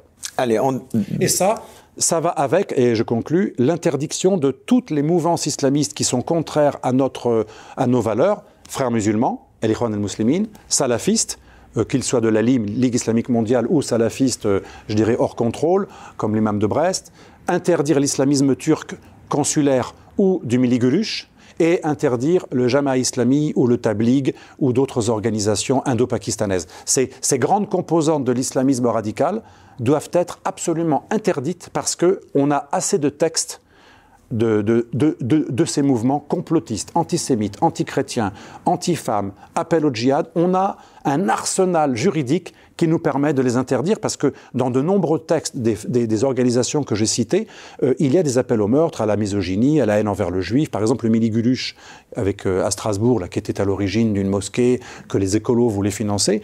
Toute leur idéologie, de leur père spirituel, c'est que les juifs et les francs-maçons sont à l'origine d'un complot pour détruire l'islam. C'est-à-dire, c'est le même ADN que l'extrême droite, la pire. Euh, vous savez qu'Hitler était inspiré par cette idéologie euh, judéo-maçonnique. Donc, euh, puisqu'on a interdit les révisionnistes, les antisémites, on peut très bien interdire des, œuvres qui disent que les juifs sont à l'origine de tous les maux de la société. C'est l'ADN de l'islamisme turc de Miligulush mais aussi des Soleimanji, d'autres organisations. Les frères musulmans, ils ont fait plein d'appels à la haine, au djihad. Ils ont, ils ont créé Al-Qaïda. C'est un ancien frère musulman qui a créé Al-Qaïda. Les frères musulmans alimentent toujours le Hamas. C'est la branche palestinienne des frères musulmans et c'est une branche terroriste. Et dans les écrits des frères musulmans, notamment son fondateur, on a plein de choses qui sont sous le coup de la loi. Donc vous voyez, notre droit nous permettrait de bannir et de protéger et nos Français non musulmans et nos compatriotes musulmans, les libérer, les protéger de quelque chose d'extrêmement dangereux qui est, qui est cette idéologie de la charia. Allez, Alexandre Delval, vous n'avez que deux minutes pour répondre à cette dernière question. Plus largement, quel serait euh, le ou les candidats à cette présidentielle, puisque c'est dans le cadre de cette présidentielle que cette émission est, diffusée, qui, selon vous, euh, auraient ou ont le mieux pris en compte euh, et, ont le programme qui répond le mieux aux différents enjeux euh, et problématiques que vous avez identifiés dans votre dernier livre et dans les précédents d'ailleurs. Si tant est que les Français d'ailleurs aient également pris conscience de ces enjeux. Alors, je ne veux pas faire le, le faillot ou le, ah, faux modéré ou la langue de bois, mais je pense vraiment que euh, parfois Macron a dit des choses vraies sur la Turquie, avec qui il a été vraiment très très très ferme, et l'islamisme radical. Parfois, Valérie Pécret, je me l'étais entretenu avec elle, a dit des choses assez lucides euh, quand on ah a non, vous n'allez pas euh, tous me les faire, là. Si, Il si, faut si. Non, mais un. vous inquiétez pas, il n'y en aura aucun de gauche. Ah, d'accord. On a déjà. Euh, bien entendu, même quelqu'un qui est qui a été un peu sous-estimé comme Dupont-Aignan, qui est un, un vrai gaulliste, euh, a, a une vision assez juste sur l'Ukraine, sur la guerre, sur, euh, sur l'Europe, sur la souveraineté. Marine Le Pen, trouve- vous n'en parlez pas? Marine Le Pen, je n'en parle pas. Euh, je pense qu'elle elle aussi, elle a, elle, a, elle, a, elle, a, elle- elle a probablement eu un courage, notamment physique. Quand vous venez de la famille Le Pen, c'est physique. Vous avez, vous avez, quand vous venez de la famille Le Pen, que ce soit les trois générations, vous avez échappé à des attentats. Donc rien que ça, même si j'étais un anti-Le Peniste primaire, je dirais physiquement, c'est courageux. D'ailleurs, un de mes professeurs à Sciences Po nous disait la politique, c'est le courage physique. Et c'est très vrai. Être politique, c'est donc euh, non, non, je veux pas, je veux pas blâmer, mais ma, ma tasse de thé, elle est plutôt dans le dans un souverainisme un peu plus euh, libéral, un peu plus Donc c'est occidentaliste. Zemmour. Mais non, j'ai pas envie de. C'est- non, j'ai pas envie de me prononcer pour aucun candidat personnellement. Je, je- je le ferai peut-être au moment euh, du vote, mais euh, je dirais que Dans le secret de l'isoloir. je dirais que de l'UMP, mon parti d'origine, que, que j'ai jamais voulu trahir, jusqu'à Zemmour, il y a pas mal de vrais. Et dans l'UMP, il y a encore des gens. Enfin, Enfin, vous reconnaissez dans les en LR, il y a encore des gens courageux. Valérie Pécresse, le problème qu'elle a, euh, je pense pas qu'elle ait des mauvaises idées. Le problème, c'est que ça fait pas vrai. Il y a quelque chose qui passe pas, et je le dis pas pour l'accabler. Il y a quelque chose qui passe pas. Peut-être que c'est la timidité qui fait que, ce visage n'a pas l'air. euh, Peut-être que c'est pas un manque de sincérité, mais en tout cas, c'est perçu comme tel. Et ça, c'est un gros problème en politique. Zemmour est sincère, mais il a un autre problème inverse. Beaucoup de gens disent dans la rue ou dans le métro ou n'importe où, il a raison. Mais il a tellement raison que s'il arrive au pouvoir. C'est la guerre civile. C'est la guerre civile parce qu'il va vouloir déloger les banlieues. Le, le fameux plan de Vladimir Volkov, le bouclage, vous savez, où on va boucler les banlieues et il y aura de la casse parce que pour arracher les mitraillettes aux voyous, il faudra en tuer quelques-uns. Donc, il a raison, Zemmour, mais c'est dangereux. Pécresse, beaucoup de gens disent, elle a un peu raison, mais elle n'est pas assez courageuse, mais peut-être qu'au moins avec elle, euh, ça va rester calme. Macron, pareil, lui, il nous rassure, il a acheté tout le monde pendant le Covid, donc Bah, on, si, comme on a la si- reconnaissance du ventre. Si on écoute les sondages, s'il y a un, un duel euh, Macron-Le Pen au second tour, vous avez une, euh, une préférence? J'ai pas envie de me prononcer. Je garde le, comme a fait Zemmour l'autre jour, d'ailleurs, euh, encore une fois qu'humainement j'apprécie euh, beaucoup parce que il a, il a, d'ailleurs- il a d'ailleurs fait mon premier portrait lorsque j'étais tout jeune au Figaro, une, une page entière et j'ai beaucoup de reconnaissance et, et, et, et, et- l'être humain est très intelligent et, et il aime les gens. Ça, je, je pense vraiment qu'il aime les gens et c'est un mauvais procès. Non, mais là, en l'occurrence, je parlais de Le Pen et de Oui. Macron, pas de Alors Zemmour. pour Le Pen et Macron, pour Le Pen et Macron, euh, je ne me prononcerai pas, mais je pense qu'on aura plutôt un duel euh, Macron-Zemmour, parce que je suis absolument persuadé qu'aujourd'hui, Macron a intérêt à minimiser euh, l'effet Zemmour pour maximiser l'effet Le Pen, car il craint beaucoup plus Zemmour intellectuellement. Et si j'étais lui, je ferais la même chose. Et donc, euh, vous connaissez la loi du sondage. Plus on fait croire quelque chose, même si le sondage est un peu orienté, plus ça finit par être cru comme être vrai. Certains Zemmouriens vont se dire bon, puisque Le Pen est plus haut dans les sondages, c'est peut-être pas la peine d'aller voter. C'est ce que c'est un petit peu le calcul du système. Donc, il est possible qu'il y ait une énorme surprise dans l'effet Zemmour qui soit peut-être bien plus important qu'on ne le croit, parce qu'aujourd'hui, le système a intérêt à faire monter l'un contre l'autre. Mais ce qu'a sous-estimé le système, c'est la capacité de report de l'un avec l'autre.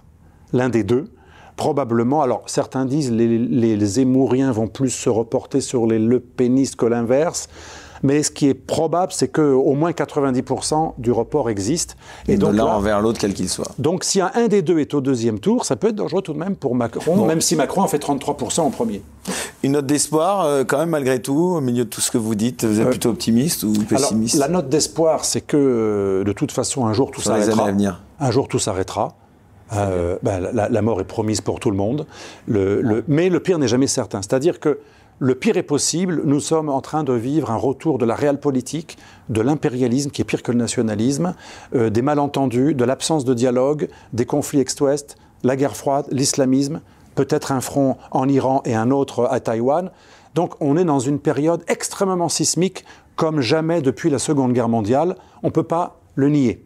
D'un autre côté, pour l'instant, c'est pas encore arrivé. Donc, je suis extrêmement pessimiste si je suis rationnel. Et dans mon livre, tous ces défis sont exposés et il y a vraiment de quoi être extrêmement inquiet. Mais heureusement, comme disait mon maître, le général Gallois, déjà il me disait, vous savez, le, père de la force de frappe nucléaire stratégique française, le général Pierre-Marie Gallois, grand résistant, il me disait, mon vieux, vous inquiétez pas, moi-même j'ai 90 ans, dans pas longtemps je serai mort, vous c'est juste un peu plus tard, le soleil lui-même un jour mourra, donc vous inquiétez pas, tout cela n'est que vanité, vanitas, vanitatis, et il m'a appris le détachement c'est très important. Et il me disait aussi, et en plus, le pire n'est jamais certain, parce que vous croyez que vous allez mourir euh, d'un cancer, mais vous allez mourir d'une balle dans la tête. Donc euh, ça sert à rien de vous.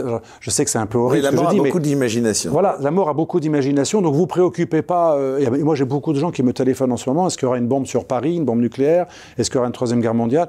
Mais je, leur dis, vous inquiétez pas, si ça se trouve, vous allez mourir tout à fait autrement et, et, beaucoup plus tard ou d'une manière absolument inattendue. Donc finalement, puisqu'on ne sait pas, ça ne sert à rien de s'inquiéter. Et donc, il faut garder espoir, parce que le pire n'est pas certain. Il est très probable, mais il n'est pas certain.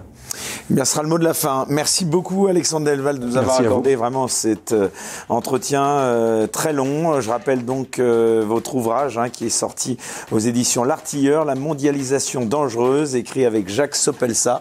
Merci beaucoup à vous aussi de nous avoir suivis aussi longtemps. Je vous souhaite une très bonne soirée. Et quant à nous, on se retrouve très vite. Et comme je le dis à chaque émission, surtout, restez incorrectibles.